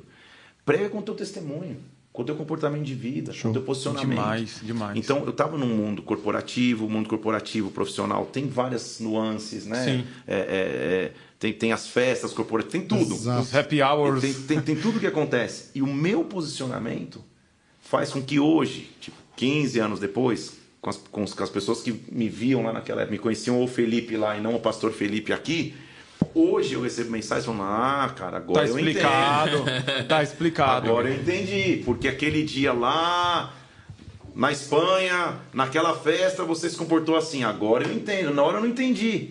Então eu não parava e ficava, não, sabe por que isso? Tentando pregar pro cara. Não, o meu comportamento de vida mostrava o Deus que eu servia. E essa era a maior oportunidade pro evangelho. Sempre foi lá. Eu orei por muitas pessoas nos bastidores, tal, tal. então nunca fui um pregador de estar ali no meio tentando De caixa de som, né? Sabe por quê? Porque eu tenho um princípio que, que, que, que são dois, na verdade. Primeiro, meu testemunho vai pregar mais do que as minhas palavras. Deus não precisa das minhas palavras para que eu pregue. E segundo, a Bíblia diz para a gente não jogar pérola para os porcos. Então, ali numa festa Quem vai ganhar alguma coisa? Os caras É. na rodada ali subindo em cima da mesa, dançando o YMCA com o DJ Marco. DJ Marcos Cezero. Como assim? ali não é hora de eu falar de Jesus. Na verdade, ali não é hora nem de eu estar na festa. Sim. Eu ia embora. Eu O ia DJ Marcos se converteu nessa festa. né? Essa festa lá na Espanha. Então, então a- o meu estilo de vida, o meu comportamento falava muito mais que minhas Demais palavras. isso. Então, minhas atitudes falavam muito mais. Sensacional. Inclusive, Deus é tão bom. Não estava combinado isso. A gente tem um papo aberto aqui, né? Sim. Foi combinado isso no começo. E isso que o senhor está falando vem testificando o que a gente conversou no episódio passado. Na primeira, Exato, que legal. Que eu ainda não assisti, mas vou assistir. Sim, é, é, justamente a gente falava sobre isso, sobre como nós, como, como, como, como crentes, né, como cristãos, Sim. a gente não pode ser aquele cara chato que chega e, e, pessoas que pensam diferente ou que tem um. um Essa vai pro inferno. É, né? e o clima é. pesa, aquela Sim. coisa. Ih, chegou o cara chato da história. Sim. Chegou, é como diz o senhor, espalha né? rodinha, né? É testemunho. É. A gente viveu isso ontem no grupo. Recri, né? Com as pessoas dando os testemunhos. Dando os testemunhos. Sim. falando exatamente sobre isso. Porque o que acontece? O testemunho faz o efeito reverso. Isso. Você chega em rodinhas e, e, às vezes os caras começam com, com um assunto e eles falam: opa, não, você não, cara. Você, pô, desculpa ter falado isso pra você. Sem você ter falado nada. É. Então, naturalmente, você traz uma autoridade e carrega que não é impositiva, ela é natural é. Por, por quem você é. Então isso aconteceu em todos os ramos de, de, de, atividade, todas as viagens que eu fiz, até com os times de futebol, tudo. Em algum momento, o meu comportamento expressava Cristo mais que minhas palavras. E, e aí, aí, a régua comport... das brincadeiras ali, das piadas, a baixar. Tem que descer. E aí, é, em momentos assim, encontros, encontros individuais e ministrações individuais se tornam mais eficazes. Porque daí no bastidor, numa sala ou outra, alguém fala, pô, cara, faz uma oração por mim aqui, faz Olha alguma isso. coisa. E aí, e aí o profético também entrava em ação. Aí, aí, aí, aí você já sente uma vontade só que, é, só que é diferente no todo, sabe? É. Então, qual que é a, a, dica? Hashtag fica a dica para o empreendedor do reino. Anota aí. Para o profissional do reino. Tem uma conduta irrepreensível. Boa. Porque boa. se você tiver uma conduta irrepreensível, quando surgir oportunidade, Deus vai usar o evangelho através da tua vida. O difícil é quando você isso. tem uma conduta difícil, é o cara que, que, que trata mal as pessoas, que não trabalha bem, que não faz o quê, e aí você quer falar do reino, aí você perdeu totalmente a autoridade. Então a conduta é o principal, é, é, é, é o principal fator na vida profissional. É, teve uma pessoa comigo, ela até falou assim, tava uma baita dificuldade num projeto, ela olhou para mim e falou assim, Cezena, o pessoal me chama de Cezena no trabalho, Cezena, Ora pro seu Deus para tirar a gente Olha isso. É isso aí. Olha claro isso. que ora agora. Olha isso. É isso aí. É Olha isso. isso. É, isso é, é, sensacional isso. E assim, tem, tem, tem, tem outra pergunta não? não tenho, tenho, mas. Tem, tem várias. Vamos fazer uma rodada. Não, vamos fazer uma rodada. é legal não. o senhor tocar nesse assunto dos bastidores, nesse assunto de como uma oração aqui, um, um negócio ali. É, eu queria trazer essa pergunta e eu acho ela bem, bem interessante. Eu, acho que vai apertar um pouquinho o senhor, vamos mas nessa. vamos lá. Vamos lá. É, dentro do, do ambiente do, do trabalho, do, do, ambiente corporativo mesmo. Como o senhor acabou de falar, o senhor sempre teve ali envolvimento ministerial mais no plano de fundo. Sim. Qual foi a experiência é, espiritual, ministerial mais forte que o senhor já teve dentro do ambiente do trabalho? Uau, boa pergunta. Estou tentando lembrar de uma só. Vou tentar, vou, vou falar duas. Pode mesclar. Três. É, pode mesclar. Cara, aí você é. define qualquer aí, ó. aí, ó. Exatamente. É. Não, e deixa pro então, pessoal aí, né? O pessoal coloca nos. Fala aí o pessoal no, nos comentários. É, comenta qual que você achou mais forte. então vamos nessa. Porque a régua subiu é aqui, aí, Varão. é, eu comecei a falar da minha vida profissional, não deu pra falar de várias nuances dentro dos mundos, do mundo corporativo. Quando o pessoal percebeu o meu nível de inglês, eu comecei a trabalhar também como tradutor, tradutor simultâneo. Uhum. Que é aquele cara que você vai numa grande conferência, tem uma cabine lá no fundo, e o cara traduzindo lá dentro, um pote de ração, um pote de água, e ele fica ali dentro. a gente brinca assim. Aí, aí, vem aquela voz do além é, falando. É, é, um trabalho tão pesado que por, por, por, por é, lei da, da categoria, você só pode traduzir 20 minutos para e o cara do teu lado continua fazendo mais 20, você vai trazendo. Ah, vai alternando. porque oh, é tão legal, pesado, né? é um trabalho mental muito forte. É um, é um, mercado bem nichado. Sim. Paga-se muito bem, poucos profissionais conseguem. A maioria são umas senhorinhas já mais velhas, assim, que dominam o inglês. Então, e eu comecei a entrar nesse mercado também, para alguns clientes.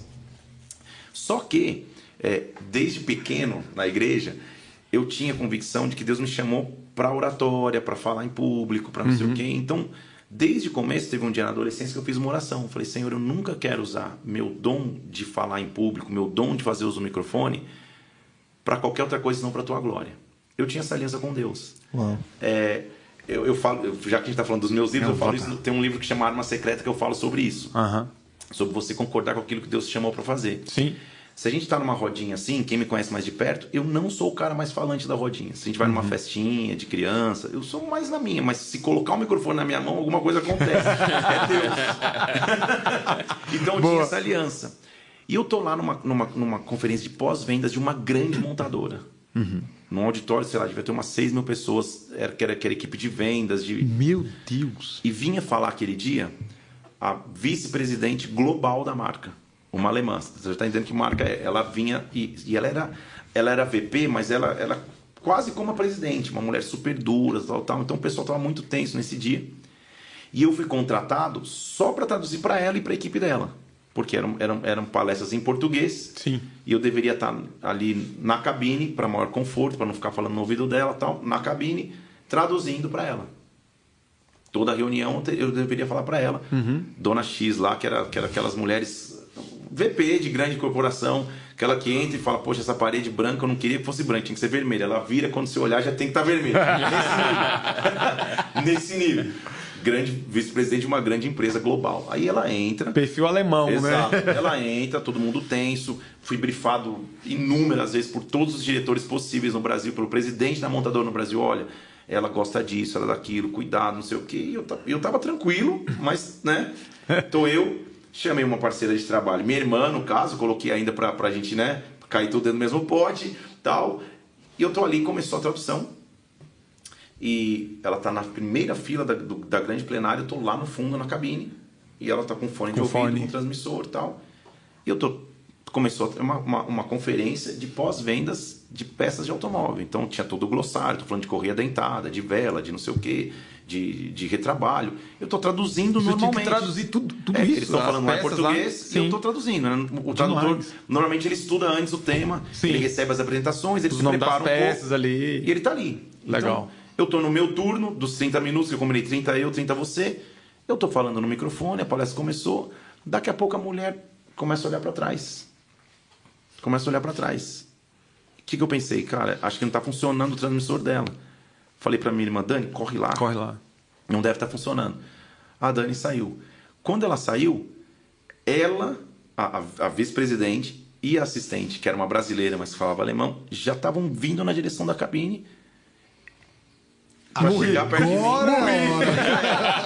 Jesus! Já era. Jesus agora. Já era, já foi. Agora, agora já foi. O que, que eu fiz? Veio ela, a assistente, e parte da diretoria da montadora. Tipo, o que, que tá acontecendo? Meu Deus. Tava, tava, todo mundo Ai, tenso. meus boletos. Ela chega, ela, ela, minha irmã aborda ela no caminho, falando, tá, você tá comprando o transmissor? Ela falou, não, eu quero saber quem que tá, quem que tá traduzindo no meu ouvido, quem que tá falando no meu ouvido. Ela falou, é o tradutor. Onde ele tá posicionado? Meu Deus. E a, e a reunião acontecendo lá na frente, e ela chega perto da minha cabine. Aí, como eu estava traduzindo só para ela, já não tinha assistido traduzir, eu saio da cabine e falo, pois não, o né, que, que, que eu fiz de errado?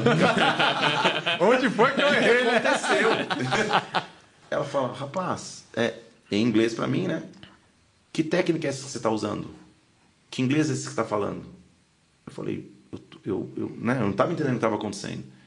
Ela falou, não, eu tive um glossário. Isso daí ela falou, não, o que você está falando está me fazendo sentir alguma coisa que eu, que eu não sei o que eu não oh, sei Meu Deus do céu. Eu Chegou tô, a arrepiar agora. Eu estou numa Meu conferência falando de vela, de correia dentada. Eu não estou falando de, de, de, Jesus. Só que quando ela começa a falar isso para mim, Deus me faz lembrar: você não tem uma aliança comigo? Porque agora toda é vez que você olha falar isso. Meu, toda vez que você usar o microfone, demais, cara. Demais. E vai de encontro com é, essa pergunta, demais, viu? Toda vez que você usar o microfone, a glória, minha glória vai se manifestar. Minha glória não, não depende de você pegar o microfone e falar Jesus. Você pegou o microfone. Cara, quando eu falei isso, aí eu falei, cara, agora é doideira absoluta, né? já, já, passa a mão na cabeça, com... já hora. Aí eu, eu falei pra ela, olha, é, é... Te, sabe, meio sem palavra mesmo. Aquele mesmo falo, clima cara? da dona da escola é. do, do, da Disney lá atrás, né? Não sei se você vai entender é, o que eu vou te dizer. Mais ou menos isso. Aí eu falei assim, dona X, é, eu tenho uma explicação para o que está acontecendo aqui. Só que eu estou falando de uma alemã, cara, uma europeia. Nem sei qual é a fé é dela. diferente lá. Uhum. Nem sei qual é a fé dela. Meu Deus. E a assistente dela é brasileira. Aí eu falei para ela: olha, o que a senhora está sentindo é a presença de Deus. E aí todos os diretores do lado, louco, né? É a presença de Deus. Ela, como assim? Eu falei: essa paz que você está sentindo, isso que você está sentindo é a presença de Deus. Por quê? Eu sou cristão, né? Aquela, aí sim você se revela, né? Eu sou cristão. Glória a Deus. E eu tenho uma aliança com o meu Deus. Que toda vez que eu falar no microfone, as pessoas têm que sentir a presença dele. Glória a Deus. Então, o que tem aqui por trás não é técnica. O que tem aqui por trás é Deus. Cara, a mulher começa a se emocionar. Ela falou: Você pode conversar comigo atrás? Aí eu saí, ficou eu, a mulher e a assistente dela, dois passos assim. Falei, cara, agora é a hora, tipo, já, agora já gabinete. foi. Agora, agora, é, gabinete. Ah, gabinete. Já, agora... É- já tinha, tinha que ter perdido no emprego, eu já perdi. Aí, agora... aí, Correr é tentar do quê, meu amigo? O equilíbrio é aliança com Deus em primeiro lugar. Então, nessa hora, Deus, tem, Deus te reveste de autoridade. Demais. E Deus não te deixa abandonado. E aí, o que, que, que, acontece? Estou ali naquela pressão, todo mundo entendendo o que está acontecendo. Só que nessa hora, Deus abre um outro leque, que é o leque do profético. Sim. E eu começo a falar para ela: Eu creio que a senhora veio aqui sim para participar de uma reunião. Sim, porque a senhora veio profissionalmente para o Brasil. Mas essa experiência que saiu fora do teu, plano, do teu, do teu controle não saiu do controle de Deus. Meu Deus. Eu preciso orar pela sua vida. Eu preciso orar pelo teu casamento. Aí, eu, aí, você, aí deu oportunidade. É, aí... Aí eu comecei a profetizar. assim, mas assim, sem mover, sem, sem língua, sem nada. No jeito que deu ali. Sim. Eu preciso fazer uma oração por você. Porque sua casa é isso, seu casamento é isso. Você veio para cá. Antes de vir, eu sei que você discutiu. Aí você começa a entrar Aí dá a palavra de conhecimento ali. Bem, resultado. Orei pela mulher. A mulher chorou. A mulher me abraçou. Foi um negócio. Aí virou culto. Tô falando de uma alemã. Essa história ficou famosa na montadora. Olha isso. E ela, ela termina, ela vira pro diretor, que era o diretor nacional de vendas dessa montadora, e fala assim: ó, enquanto eu vier ao Brasil, esse tem que ser meu tradutor. Meu até, Deus até, até, até pouco tempo atrás. Eu, eu, parei, eu parei a vida profissional há um tempo, muito tempo, eu já em tempo integral na obra, quando essa mulher vinha ao Brasil, a montadora me ligava para saber se eu tinha agenda para ir. Algumas eu consegui, outras não. Porque foi marcante. Demais. Aí foi a alemã, foi embora, veio a brasileira. Era uma jovenzinha, a, a assistente dela, a secretária de dela. Tudo. Ela era secretária dela justamente porque ela falava português e alemão e, e essa mulher estava cuidando dessa região aqui. E ela chega, a alemã desse jeito comedido, mas chorou, tal, tal. A brasileira já vem brasileira. e, ela, e ela fala para ela assim, cara, Ó, e ela começa assim, né? É muito corporativo, gente. Ela, ela chega, cara, ó, eu sou casada, não tem nada a ver com o que eu vou te falar. Mas, pô, o que você tá fazendo? E começou a chorar assim, ó. não conseguia parar de chorar. O que você tá fazendo eu sentir? É um negócio que eu nunca senti na minha vida. Aí eu orei por ela, foi um sobrenatural. Meu Deus! Então você pediu de uma experiência que foi marcante? Essa foi uma das. Aconteceu semelhante quando eu fui para convenção de premiação para os melhores vendedores de uma, de uma empresa de temperos que é sediada no Japão. E uma grande empresa de temperos também. Eu fui nos executivos. Na, na, na no final, alguém me perguntou, Felipe, você quer falar também? Eu falei, quero, me dar um... Aí eu fui na plenária e fiz um discurso. Ó, oh, estamos aqui, longe de nossas famílias, papapá, toda aquela coisa, né, que, de oratória. As famílias, eu sei que você talvez seja sem tua família, a gente está do outro lado do mundo. Mas para pensar no que te fez chegar aqui tua família, papapá. Um, um, um, discurso de família, eu não coloquei Deus na história. Quando acabou, tava todo mundo chorando de novo. E o diretor Meu falou, cara, o que, que é isso que eu estou sentindo? O que, que, que é isso que você fez com essa sala? O, o homem natural fala, cara, que, que, que técnica, técnica é, de neuro é essa? O que, que você está usando? Que eloquência é, é essa? É. E, e, de novo, para esse diretor, cara, isso é o Espírito Santo. Então, é, aí, aí faz sentido pro cara. O cara vê que, nas, que no happy hour eu não tomei uma, um, uma bebidinha junto com ele, que na hora de contratar o fornecedor e eu tive a chance de, de pegar um, uma bola por fora, eu não peguei. Aí faz tudo faz sentido pro cara. Ah, cara, agora eu tô entendendo. Por que, que esse cara tem algo diferente que eu não sabia descrever? Então, então são demais. experiências sobrenaturais. Isso é demais. Isso para mim é viver a visão do reino no mundo dos negócios. Demais, demais. isso, meu Deus do céu. E, e, e, e para mim, para viver a visão do reino no mundo dos negócios, só tem uma moeda que o mundo dos negócios respeita: sucesso. Sucesso. Se você é um bom profissional, se você tem sucesso no que você faz, você é excelente, o cara fala: esse cara, além de bom, ele tem uma coisa a mais. Se você é, é um mau profissional, só faz erro, só pipoca, só faz coisa errada e aí tenta falar de Deus, Cai por terra na hora. Agora, quando você já. Cara, eu tenho credencial, eu sou um excelente tradutor, eu sou um excelente profissional de logística de viagem. E além disso, eu pego o microfone, a plateia tá todo mundo chorando. O que está acontecendo? Deus. Opa, agora eu entendi. Tá explicado. Essa unção que tinha sobre José, de Sim. ser um cara excelente. Essa unção que tinha sobre Daniel, de ser um cara excelente. Davi. Então, de Davi, de ser um cara excelente. Ele é excelente no que faz, mas ele tem um plus que aí ninguém tem, só que ele tem aliança com Deus. Então são várias, né? É, eu contei duas aqui pro pessoal decidir qual é o nome. Coloca é, aí. Vai, ter que, vai, vai ser um páreo esse negócio. Essa é uma daquelas. Tem as engraçadas Não, que, viraram, que viraram depois é, é, é, testemunhos, mas as mais marcantes, eu consigo lembrar, foram essas. Também um dia que eu orei com o um presidente mundial de um grande laboratório que estava fazendo o lançamento de um, de um medicamento.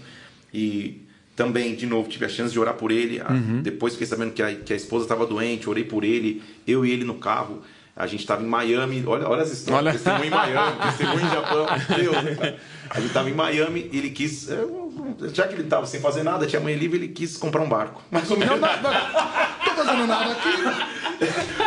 Tem um pouco de dinheiro. Uns vão para o outros vão para o marketing, ah, vou comprar um iate. E aí ele me chamou para ir junto. Porque, de novo, nessas coisas que ninguém pede para fazer, é, que é a excelência, eu fui direcionado para cuidar da presidência e da diretoria. Igual mas, os horários podres lá também. Mas ele não tinha um horário. Entendi. Então o que, que eu fazia? Cara, eu ficava das nove da manhã, sei lá, das oito da manhã, até as oito da noite para ver se ele ia passar na recepção. Porque não, ele não tinha um schedule, presidente de empresa. E sempre que ele passava, eu, pois não, tudo bem, senhor. Eu cumprimentava ele. Até quando ele parou, eu falei, cara, como que você sabe as horas que eu vou vir? Mal ele sabe. eu tava lá o dia que eu tava lá o dia inteiro. me explica, porque, cara, eu, eu saio para jogar tênis, você tal, tá, eu saio para correr, você tal, tá, eu saio para reunião, você tá. O que, que, que tá acontecendo? Você já almoçou e eu não tinha almoçado aquele dia. Eu falei, não, ainda não, mas fica tranquilo. Não, hoje então você vai almoçar comigo. Olha. que legal. Aí eu não tinha trocado mais que três bom dia, boa tarde. Eu tava ali de sentinela mesmo. Pra dar um pro cara passando. Nesse amor de começou a conversar, ele começou com essas histórias tal, tal. Aí nesse outro dia ele gostou de mim, né? Falou, cara, amanhã eu vou, vou eu preciso, eu vou comprar um barco novo ele era um gringo, né? É, é, Sul-americano, mas ele era presidente mundial do, do, do, do laboratório. Uhum. Vamos comigo? Aí no carro que veio sobrenatural de novo, a glória de Deus veio de novo. Ele que aceitou demais. Jesus no carro. Olha isso. O cara é presidente de um. Então, o que, que, que, acontece? Quando a, é, isso é bom para todo empreendedor que está tá, tá ouvindo a gente aqui saber. Uhum. E vocês também, todo mundo que está aqui nessa sala saber. Quando a glória de Deus vem, ela nos faz igual com Pode ser o CEO, pode ser o presidente Nossa, de uma nação. Pode As um patentes cara... caem por terra, né? Na verdade, quando a glória de Deus vem, você é do alto. Meu Deus. Você, na verdade, está acima. Todo joelho se dobra, ali, né? ali eu era. Quem que eu era, cara? Eu era o cara que ficava de pé, de sentinela, esperando o homem passar para dizer bom dia. Mas a hora que a glória de Deus veio no carro, eu era do alto. Ele era de baixo. Então ali as patentes se inverteram e a glória de Deus nos faz igual. Então, quando a glória de Deus vem, a gente não tem que ter medo de falar com o presidente de uma nação, com o CEO de uma grande empresa multinacional. A glória de Deus veio. Só que com equilíbrio, com postura. Ali não é hora de mover, não é hora de nada, ali é hora de compostura, mostrando que você é um... Mas o que, que chamou a atenção do cara? Meu, quem que é esse cara? Porque o cara é um avião, né? Ele sabe o que é todo mundo ali. Sim. Ele sabe o que gira. Cara, esse menino tá em... Eles, com certeza ele sabe. Esse cara tá em pé aqui o dia inteiro, só para me dizer é. oi. Uhum. Ele é um avião, ele não chegou onde chegou à toa. Então, isso, essa postura chamou atenção. Agora, teve alguém que falou, Felipe, você tem que estar lá sempre que ele passar na recepção? Não. É. Alguém que era meu coordenador me deu horário. Ele sai para jantar, ele sai. Eu falei, não, ele não sai só para jantar. Ele sai para. Esse cara faz outra coisa, ele não fica aqui dentro. Então, essa disponibilidade. Demais, né? Que, é, que é essa excelência profissional, dá espaço para que a glória de Deus entre. Muito bom isso. Então, bem, respondi com três. Eu não vou demais, responder mais. Não, demais. Isso Olha, eu tô vendo a produção só mexendo nas camas, porque tá acabando o, o rolo da cama. O rolo da cama. Eu não sei nem quanto tempo a gente tem, mas vamos, né? Ah, o Johnny tá trocando rolo esse, aqui. Esse podcast vai longe. Demais. Já é. que as minhas perguntas se foram aqui, então, vou vamos, até deixar o bate-papo. celular virado. É. é. Eu até acredito que eu saiba a resposta, mas eu, obviamente eu vou querer que o senhor des... Vamos. Olha esse rolo aí. É. Por falar em rolo, você mais, você mais rolo de na câmera. Por falar em rolo de é, câmera. E fale para todo mundo aí, né? É, como se manter inspirado? Como se manter focado? Né? Porque para você fazer determinadas uh, empreitadas, como ficar em pé lá de 8 às, às 20 horas, Uh, fazer 100 dias da Bíblia, que só quem faz sabe de fato Sim. como, como é. é. o trabalho, quanto Sim. tempo se gasta para algo desse tipo, para ter uma experiência no banheiro lá de Sim. Orlando com um garotinho lá Isso. que estava recheado e etc é. e tal. Como se manter inspirado e focado e passar por essas situações e saber que lá na frente haverá uma recompensa. Pega a mentoria, hein? Tá virou mentoria o negócio aqui. Entendendo quem controla a sua alma. Porque nós somos seres triunos. A gente é corpo, alma e espírito. a alma é como o fiel da balança. Ou ela te joga para que você viva na carne ou para que você viva no espírito. Então, quando você entende que quem controla sua alma, suas emoções, é o Espírito de Deus, ele vai te conduzir para viver uma vida espiritual. E quando você vive uma vida espiritual, é, tem alguns versículos bíblicos que tem que ser melhor destrinchados. Tem um versículo uhum. que diz assim: é, Quero trazer à memória aquilo que me dá esperança. esperança. Isso é Lamentações capítulo 3. Uhum. Jeremias foi um cara que, que viveu numa época que só tinha confusão em Israel e Judá. Ele não tinha memória de algo que pudesse trazer esperança para ele. Ele não tinha memória de coisa boa. Então, como que ele está falando, quero trazer a memória? Ele não estava falando do passado. Ele diz assim: A minha memória é que as misericórdias do Senhor não têm fim, elas se renovam a cada manhã. Então, a esperança de Jeremias não é o que ele viveu ontem, é que amanhã Deus tinha alguma coisa melhor para ele. Que amanhã Deus ia fazer algo maior ainda para ele. Então, ele caminhava com a esperança no amanhã. Então, o que nos deixa motivado e o que nos dá inspiração o tempo inteiro é saber, Senhor, o meu amanhã ainda vai ser melhor. Meu Deus. Glória o Senhor ainda tem planos demais, maiores. Sensacional. O Senhor ainda tem planos melhores. E o dia tem 124 horas. Pode ter sido maravilhoso, só tem 24 horas. Pode ter sido péssimo, só tem 24 horas. Vai virar, né? Amanhã o Senhor tem uma porção nova. Por isso que ele diz que o pão de cada dia ele nos dá hoje. Por isso que ele nos encontra na viração do dia. Por isso que ele diz que o choro dura uma noite e a alegria pode vir pelo amanhã. Por isso que ele diz: Este é o dia que o Senhor fez. Então, é, respondendo a tua pergunta, como me manter inspirado? Me inspirando no hoje. Então não é nem só no amanhã. Ah, no amanhã. Uhum. Não. Hoje o Senhor já fez. E hoje é algo grande. Então, hoje, Deus, me dá instrução, me dá estratégia, me dá sabedoria, me motiva. É, é, eu tenho por essência ser motivado sempre. Sempre tá, né? Vai acontecer. Por quê? Porque para mim esse é o evangelho, isso é o que Deus nos faz. Amanhã ele sempre fazer coisas maiores, porque hoje Demais. eu já estou sendo inspirado por Deus. Então, como manter inspirado? Confiando que Deus cuida das minhas emoções. Eu não uhum. vou ser conduzido por circunstâncias, eu vou ser conduzido por fé. Amém. A minha Top fé que vai demais. me conduzir. Muito demais, bom. demais. Eu tô falando para pegar a mentoria tá aí, ali, eu não, sei se vocês... eu não sei se vocês estão pegando aí, a mentoria é. ali, mas eu tenho uma Vamos última nessa. pergunta que eu acho que vai vai trazer um pouco emocional do seu lado. Vamos aí. nessa. É, Eita. A gente sabe do jargão que tem no, no mundo atrás de um grande homem, sempre vem uma grande mulher. Sim. E o senhor contou uma vez uma história do que aconteceu com a pastora Mila, né? Na questão do mercado de trabalho para ela. Queria que você contasse um pouco mais sobre esse assunto. Sim. É, eu, eu e a, a, a, Mila, a pastora Mila, minha esposa, a gente vem de realidades completamente diferentes. É, minha realidade de muito trabalho e de uma família que sempre me deu muitas condições, mas meu pai, em algum momento da nossa vida, quebrou e a gente teve que se virar com o que tinha. Meu pai era um diretor de um grande hospital e quebrou a gente passou, não dificuldade, mas passou privações. Uhum. Ao passo que ela cresceu num outro ambiente financeiro, num, num outro conforto de vida, isso não, não, tem demérito nenhum, cada um cresceu na sua realidade. Quando a gente se casou, essas realidades se juntaram. E aí eu pude descobrir onde está a real essência do coração dela. Porque é, logo que ela se formou, ela é advogada. E ela chegou a exercer durante um tempo. Mas eu me lembro do dia da formatura dela, a gente não era casado ainda, a gente, na formatura, no carro, ela tá com o canudo na mão, olhando tal, ela dobra de novo aquele diploma lá, que é só fictício tal, coloca no canudo e me entrega. E fala assim, Felipe, esse diploma é teu. Eu falei, como meu? Eu não estou me formando em direito, não. Aí ela, esse diploma é teu, porque para onde Deus nos levar e o que Deus fizer conosco, a minha carreira está nas tuas mãos. O dia que Deus quiser, Ele pede a minha carreira. Os meus sonhos Meu têm que ser os teus. Aí é, quase que veio uma voz dizendo: Essa é para casar. Esse foi o momento que eu falei, cara, ela jogou todas, tipo, todas que ela podia, agora casou, né? Vai daqui casar. Então aí a gente se casou. Estratégia. E, e, e, e, nunca, em momento nenhum, tanto privações como momentos de alegria, é, moldou aquilo que é a nossa união. Amém. Porque um casamento não pode estar baseado na questão financeira. Eu já vi, já aconselhei casais que lutam porque não tem nada, ah, e também aconselhei casais que lutam porque tem muito. Então não é se você tem pouco ou muito, é se a essência do casal é a mesma. A essência do casal é, cara, pode estar dando tudo certo. Eu vou na esquina tomar um picolé de groselha, dividir em dois.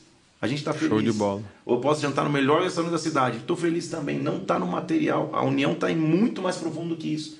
Então, o meu crescimento profissional e ministerial jamais poderia acontecer se eu não tivesse do meu lado a esposa que eu tenho. Ah. Na época profissional, porque eu viajava no ritmo, antes de ter filhos, inclusive, eu perdi as, as contas de quantas vezes eu ficava 15 dias num país, a gente já casado. Eu chegava no aeroporto de Guarulhos, descia no, no, no terminal, no desembarque, eu dava uma mala para ela de roupa suja, ela me dava uma mala de roupa limpa, eu subia pro, pro, pro andar de cima, fazia o check-in e ia para outra viagem. A gente se via no aeroporto 15 a 20 Meu minutos. Deus! E, e perdi as contas que isso aconteceu. Então tive uma parceira e continuo tendo o tempo inteiro, na vida ministerial mais ainda. Então, é, ela sem dúvida, é, e, e, não é atrás né, de um grande homem, ela na verdade está ao meu lado.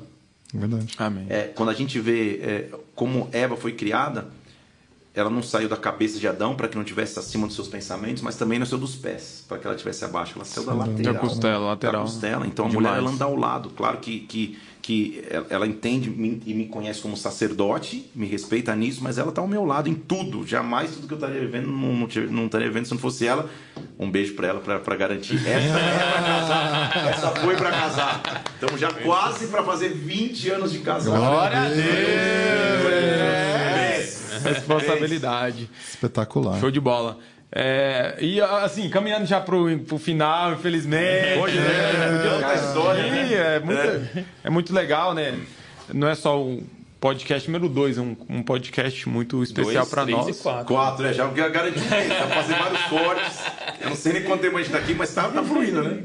É um podcast muito especial para nós, né? É. E falando é, de como o profissional preparou o senhor pro ministerial, para o ministério, para tudo que o senhor está vivendo ah, ainda isso, vai responder viver. Isso.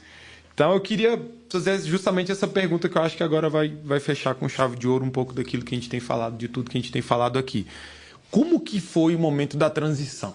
Porque isso tinha uma carreira agitada. Né? A gente acabou Sim. de saber aqui que o senhor trocava mala com a pastora Sim. e voa, e pega avião, Sim. e é menino, e é diretor, e é VP. Então, assim, era, era bem agitado mesmo, né? Não que hoje não seja, hoje é muito mais. Tá dizendo. É. Mas como que foi essa transição de, de sair do ambiente corporativo, indo bem na carreira, porque né, você estava bem, estava tava lá em cima, Sim.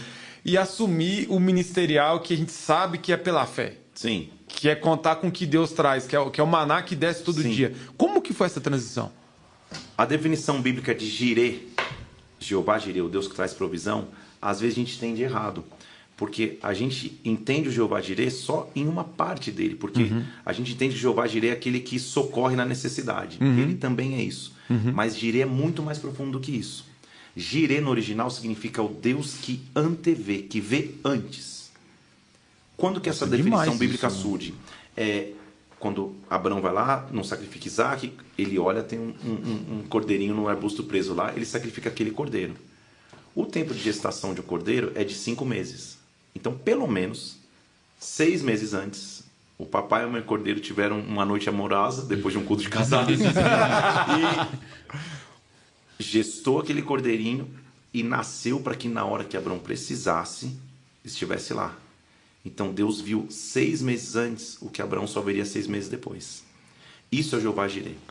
Já parou para ver isso? Demais. Você já parou para ver isso? Então, Você já pensou nisso? Então o que, que acontece? O Deus Meu que fez Deus. minha mãe, que não fala inglês, meu pai, que não falava inglês, colocar um filho de 5 anos numa escola de inglês, sabia o que eu ia viver aos 42. Demais. Então, quando a gente passa a pensar nisso, Deus tem um plano completo. Sim. Então, não foi minha vida profissional que me preparou para o ministério. Na verdade, a minha vida no ministério como adolescente me preparou para a minha vida profissional, que me preparou para o meu ministério. Muito hum. bom. Então, eu ter crescido no ambiente da igreja, lidando com pessoas, falando em público, lidando com conflitos entre pessoas que toda igreja tem, pá, pá, pá, liderando ministério de crianças, igreja, adolescente, dando aula. Em... Isso me preparou para a vida profissional. Aí a vida profissional me preparou intensamente para o que seria minha vida do ministério. Sim. Porque o que foi minha vida profissional? Servir ao extremo. É muito glamouroso falar que um dia você está em Tóquio, um dia no Japão, um dia não sei o quê, mas um dia você está carregando mala, um dia você está carregando caixa, um dia você está dentro da bagageira do ônibus catando mala. É assim que você está. Então, é, a vida, minha vida profissional foi de serviço. E porque eu tinha uma cultura de servir, por isso isso me destacou. E o que, que é a vida de um pastor? Servir. Sim. É servir o tempo inteiro. Servir. A, a Bíblia diz isso: o maior é aquele que serve. Que serve. Então, Demais. É, hoje, é claro, graças a Deus, eu sou honrado por Deus, eu tenho equipe, é tudo, é, é glória a Deus, porque isso também faz parte do ciclo. Mas eu, eu, eu, eu não me preocupo em servir. Hoje eu estou servindo de uma maneira mais eficiente naquilo que, que é o que eu posso fazer, que é aconselhar pessoas, pregar, pegar aviões e pregar numa cidade, cuidar da minha igreja local aqui em Brasília, da região que eu estou. Também é um serviço, mas isso me preparou na vida profissional. O que, que eu tive que entender? Aí no, no girê de Deus, fechando a tua pergunta, desde a minha infância e adolescência, de alguma forma eu já sabia, sem saber, que eu viveria o que eu viveria hoje. Ou seja, que um dia eu viveria em tempo integral para o reino. Uhum. Bom, demais. Então Deus já me preparou isso. E demais. dentro de mim, eu já tinha. Eu sabia que, independente de onde eu estivesse na vida profissional, em algum momento Deus ia fazer isso. Aí ficou uma dica de novo para essa nova geração, porque tem muitas pessoas que entendem a chamada em tempo integral. Poxa, um dia eu vou largar tudo para servir a Deus, e já querem largar tudo antes de ter o tudo. Então o cara já Largar o quê? então deixar, o, cara, o cara já não quer fazer faculdade, já não trabalha direito na empresa, já não rende mais, está na hora do, do, trabalho fazendo relatório de ministério, preparando pregação, está invertendo valores. E aí já, já quer abandonar sem Deus ser chamado para abandonar. Aí quer pegar o mais ou menos dele pois e falar, é. Deus, eu, estou mais ou menos, certo? E, e até percentualmente falando, Sim. as tribos de Israel eram 12. Uma das tribos das 12, uhum. a tribo de Levi, estava em tempo integral na obra. Então o percentual de pessoas em tempo integral na obra sempre vai ser menor. menor muito menor. A gente está aqui numa igreja em Brasília, sei lá, tem mil pessoas, um pouquinho menos, um pouquinho mais. Das mil, um está em tempo integral. Então, é, é sempre a porcentagem vai uhum. ser o menor, menor do menor do menor. Então, não é para todo mundo. Sim.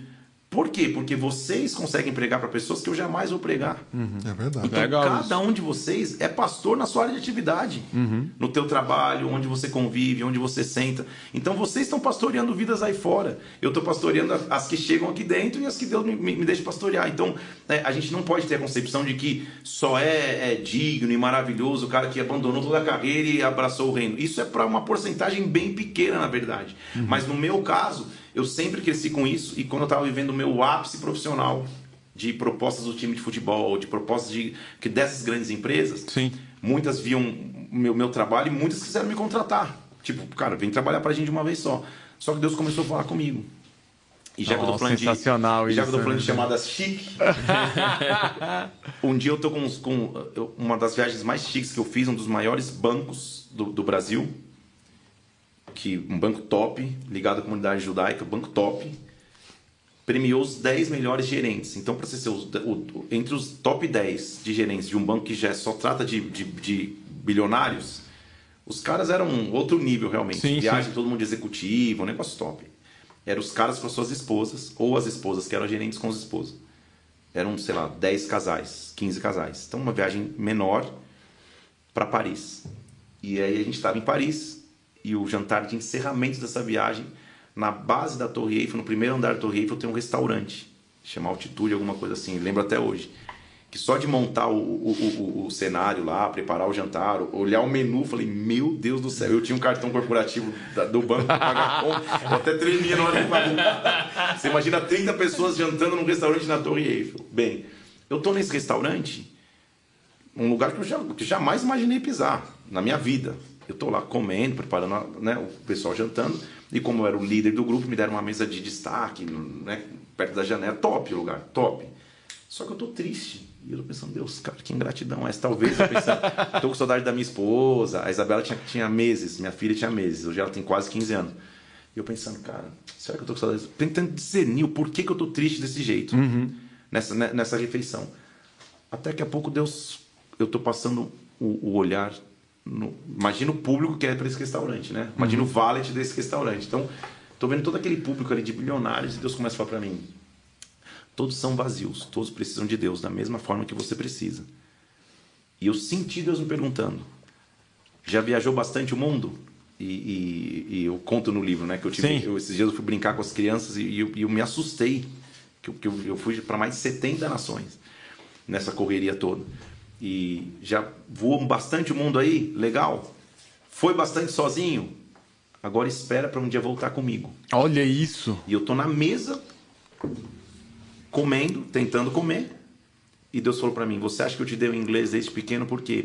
né? Começa a me visitar, e eu comecei a fazer, cara, legal. Tô, tô, tô bem, reconhecido na minha profissão, ganhando bem, papapá. Só que eu, eu entendi, Deus, o senhor tem outro propósito. Uhum. Despedi o grupo, cada um foi pro seu quarto, entrei no quarto do hotel, tomei um banho de quase três horas, aqueles, aqueles que é na presença de Deus que você se rasga, e falei, Senhor, entendi. Vou voltar pro Brasil, já entendi, tenho que renunciar tudo. Já entendi, entendi que é isso que eu tenho que fazer. Mas, por isso estou dizendo que a chamada em tempo integral é muito específica. Não tem como, como você chega pro teu líder, pro teu pastor e fala, olha, Deus falou comigo. Tamo aí, hein? Eu tô aqui, eu vou virar em tempo integral. Não oh, existe. Tamo aí, hein? Tá uma vaguinha aí, quer me candidatar. Tem que ser Deus. Sim. E peguei o voo, galera lá na executiva, eu também. Tinha a seleção de filmes. Aí fiz a besteira de assistir um filme que chama Clique, que é um cara com, com controle é, é, que o tempo vai passando e a filha dele cresce. Eu, Nossa, cara. Chorei como uma criança. Era um filme que era pra ser comédia. Você já viu esse filme? Já, já.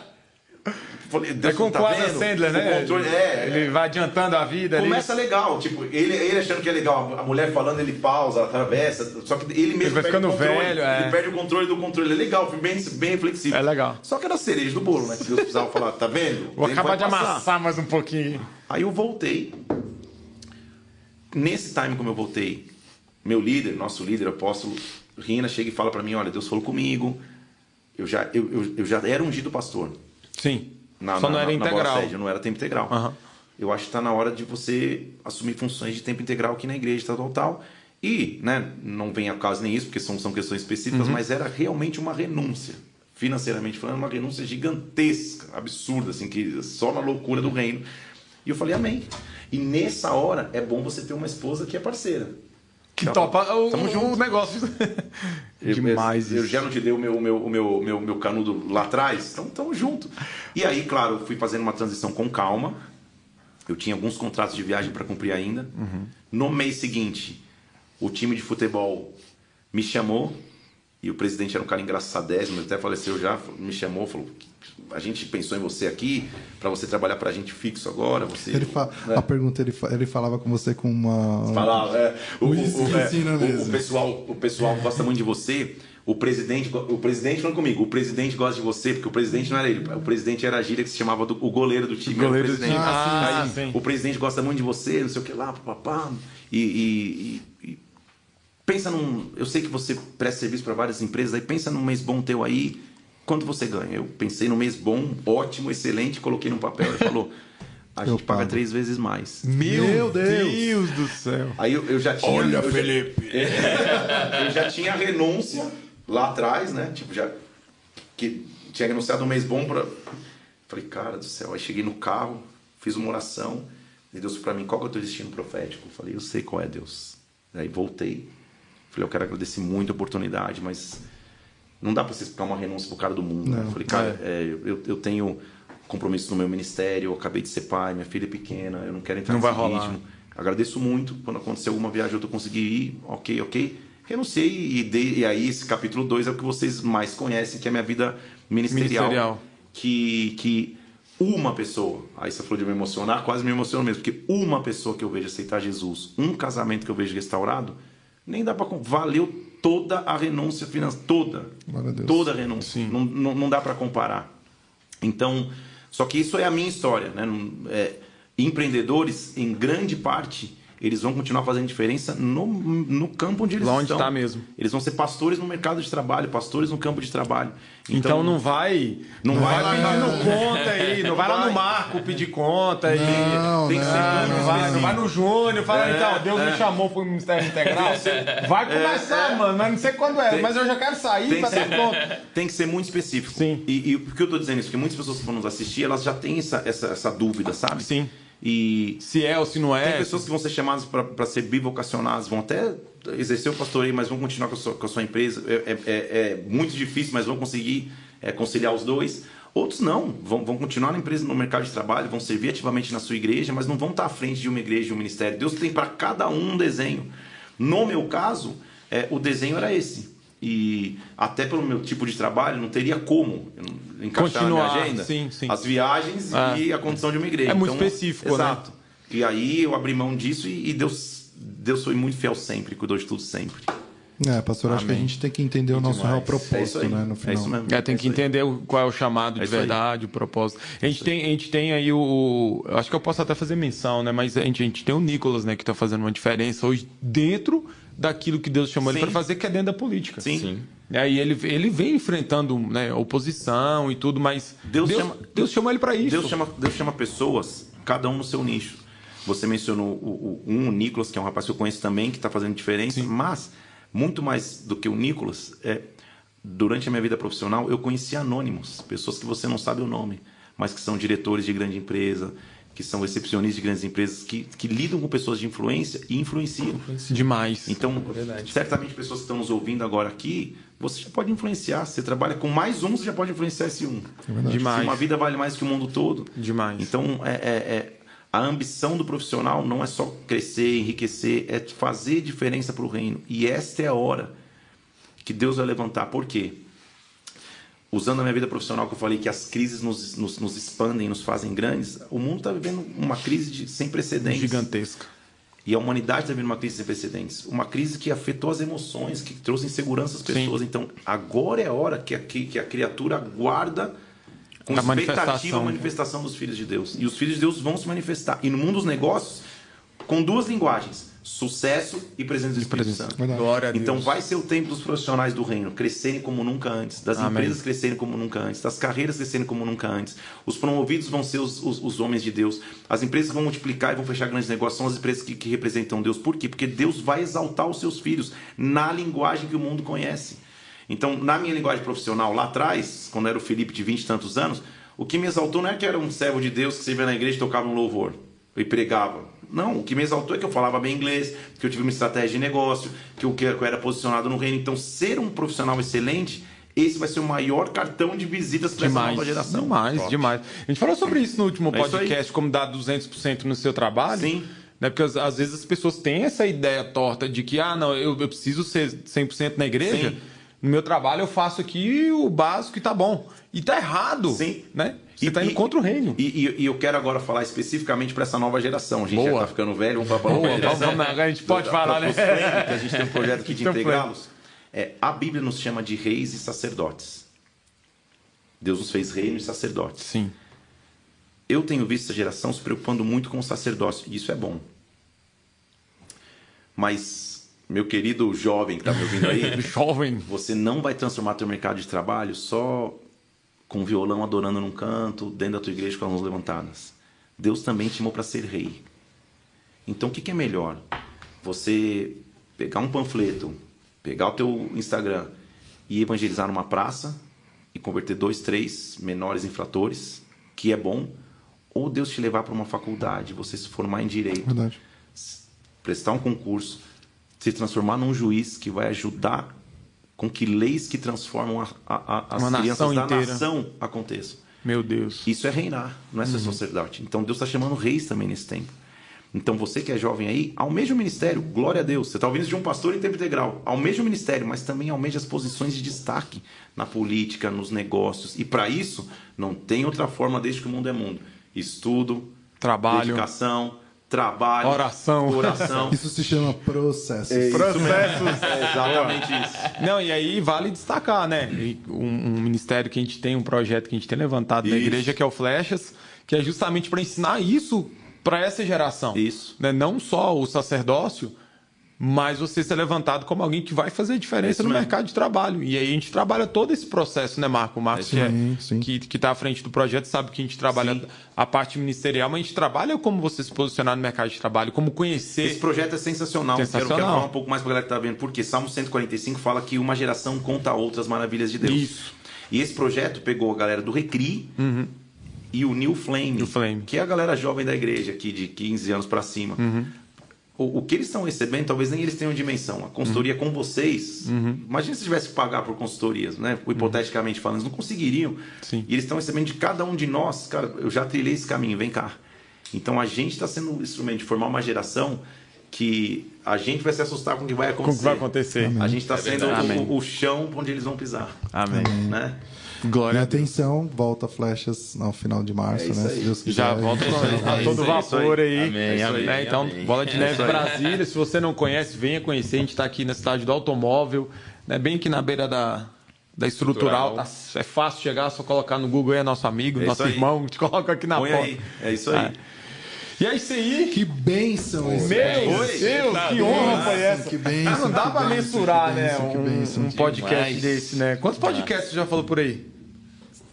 De verdade, esse é o primeiro. Olha aí! tá, tá na, marcou na história, tá marcado. Eu fui convidado uns dois, três, não tive agenda, não consegui ir. Ia fazer um em São Paulo. Quando eu cheguei no dia, teve um imprevisto técnico que não pôde ser gravado, porque Deus estava preparando. Deus pra cá, Deus é maravilhoso. Primeiro é aqui em casa. Agora vocês podem é abrir. Agora, agora, vocês, vocês podem, fazer chamar. o convite, é, a agenda está aberta. Agora vai dar certo, agora Aí, vai ó. dar certo. Pode amém, amém. Glória a Deus, pastor, obrigado prazer pelo seu meu, tempo. Cara, prazer e assim, demais estar aqui. É, eu queria de verdade agradecer de coração um projeto que tem nascido aqui no nosso coração, né? No, no primeiro no coração de Deus, como o senhor falou, mas é, da galera que está aqui por trás das câmeras, por trás dos microfones, a gente sempre fala do fio, do, do Joe aqui. A, aguentem aí, eles vão aparecer, mas não agora. Não, é isso né? aí. Vão ficar de Kinder Ovo, mas é, vão ser surpresinha aí. Vai, vai chegar, vai chegar. É mas eu queria agradecer de verdade, né, também em nome de toda a família Recri, né, que nem a gente não pode trazer todo mundo e colocar Sim. aqui dentro, mas agradecer pelo seu tempo e é, é sempre um, uma excelência muito grande tudo aquilo que o senhor Amém, faz e obrigado por tudo e eu passo a bola para os meninos também agradecer de forma individual mas, de verdade, é, o sentimento hoje é gratidão e alegria de poder estar aqui com Amém. o senhor, trazendo essa mentoria. Amém. Mentoria, é, não pode que essa mentoria. Duas, tá duas horas que pareceram maravilha. 20 minutinhos. Maravilha, né? maravilha. Foi demais.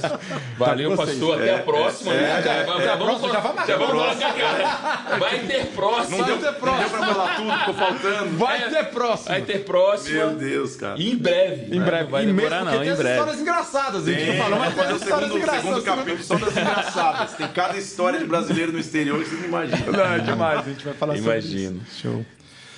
É, é, em alguns momentos do podcast eu fiquei calado porque, cara, você sente realmente a presença de Deus através sim, da vida sim, do pastor. É sensacional. É você vai arrepiando aqui, é, cara. Então você vai arrepiando é... aqui. Não tem como. A gente começa a tentar falar de uma estru... numa estrutura, mas assim, o que o senhor viveu, né, tanto no mercado de trabalho como no, no plano ministerial, é espetacular. Então, é, a minha vinda para Brasília também foi um propósito, né? Sim. Tudo que tudo que aconteceu e, a, e, e vendo o pastor, né?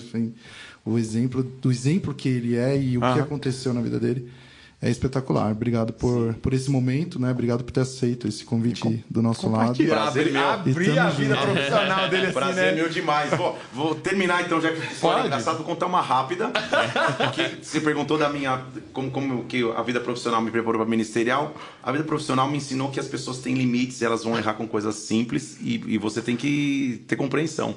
A gente foi com um grupo para um dos parques em Orlando e um parque de vida marinha e numa época que não se viajava muito. E foi a primeira dama de uma capital do Brasil, uma cidade importante. E essa mulher, desde o aeroporto, ela chegou com chapéuzão, oclão, bolsas de marca, toda, toda, toda dondoca, né? Toda pavão. Toda, toda. É, os filhos. E ela vivia reclamando. Aí a gente foi nesse parque, ela chegou um dia do meu lado, falou assim, Felipe, isso é um absurdo esse país, essa alimentação. Cara, não tem nada de bom aqui. Cara, olha esse amendoim, que coisa horrível. Eu falei, amendoim, né? E ela, e ela segurando já comendo. Aí, aí, aí, eu falei, aí, eu falei pra ela, mas senhora, onde a senhora comprou esse amendoim? Ela falou, ali naquele quiosque que eu fui comprar, cara. Quando eu olho, tá escrito assim, bird feed, ou seja, alimentos para pássaros. O, o parque é um parque de vida marinha e de animais. Então eles estimulam você a comprar o alimento e alimentar o animal. Era alpiste. E pra contar pra mulher que ela já comeu metade? Tem que compensar. Não contei. Deixei ela comer até o fim. Ai, não sei. Ela sumiu depois de um dia, acho que não fez tão bem. Cara, isso aí é o que te espera no próximo. No próximo. Pastor Felipe, muito obrigado. Fechou com chave de ouro essa daí. Um abraço pra vocês. Foi demais esse convite. Me senti em casa. Falei muito. Se você chegou até o fim, Deus te abençoe. Em nome de Jesus. Em nome de Jesus. Se você ainda não se inscreveu aí no canal do Pastor Felipe Parente, que é onde está alocado esse podcast, se inscreve aí, deixa o like no vídeo, compartilha, manda para mais sininho, pessoas. Né? Marca o sininho, eu sempre esqueço desse sininho, é, né? Sininho, Marca o sininho aí. Então, compartilhe o máximo de pessoas para esse, esse podcast aqui chegar o máximo de empresários, empreendedores, profissionais liberais aí, ou quem está trabalhando também nas grandes empresas, para compartilhar essa história maravilhosa. História. Obrigado, Junão. Valeu. Obrigado, Marco. Deus Valeu. abençoe. Tamo junto, gente. Valeu. Deus abençoe. Obrigado, Até o próximo episódio. Valeu. Glória a Deus. Cara...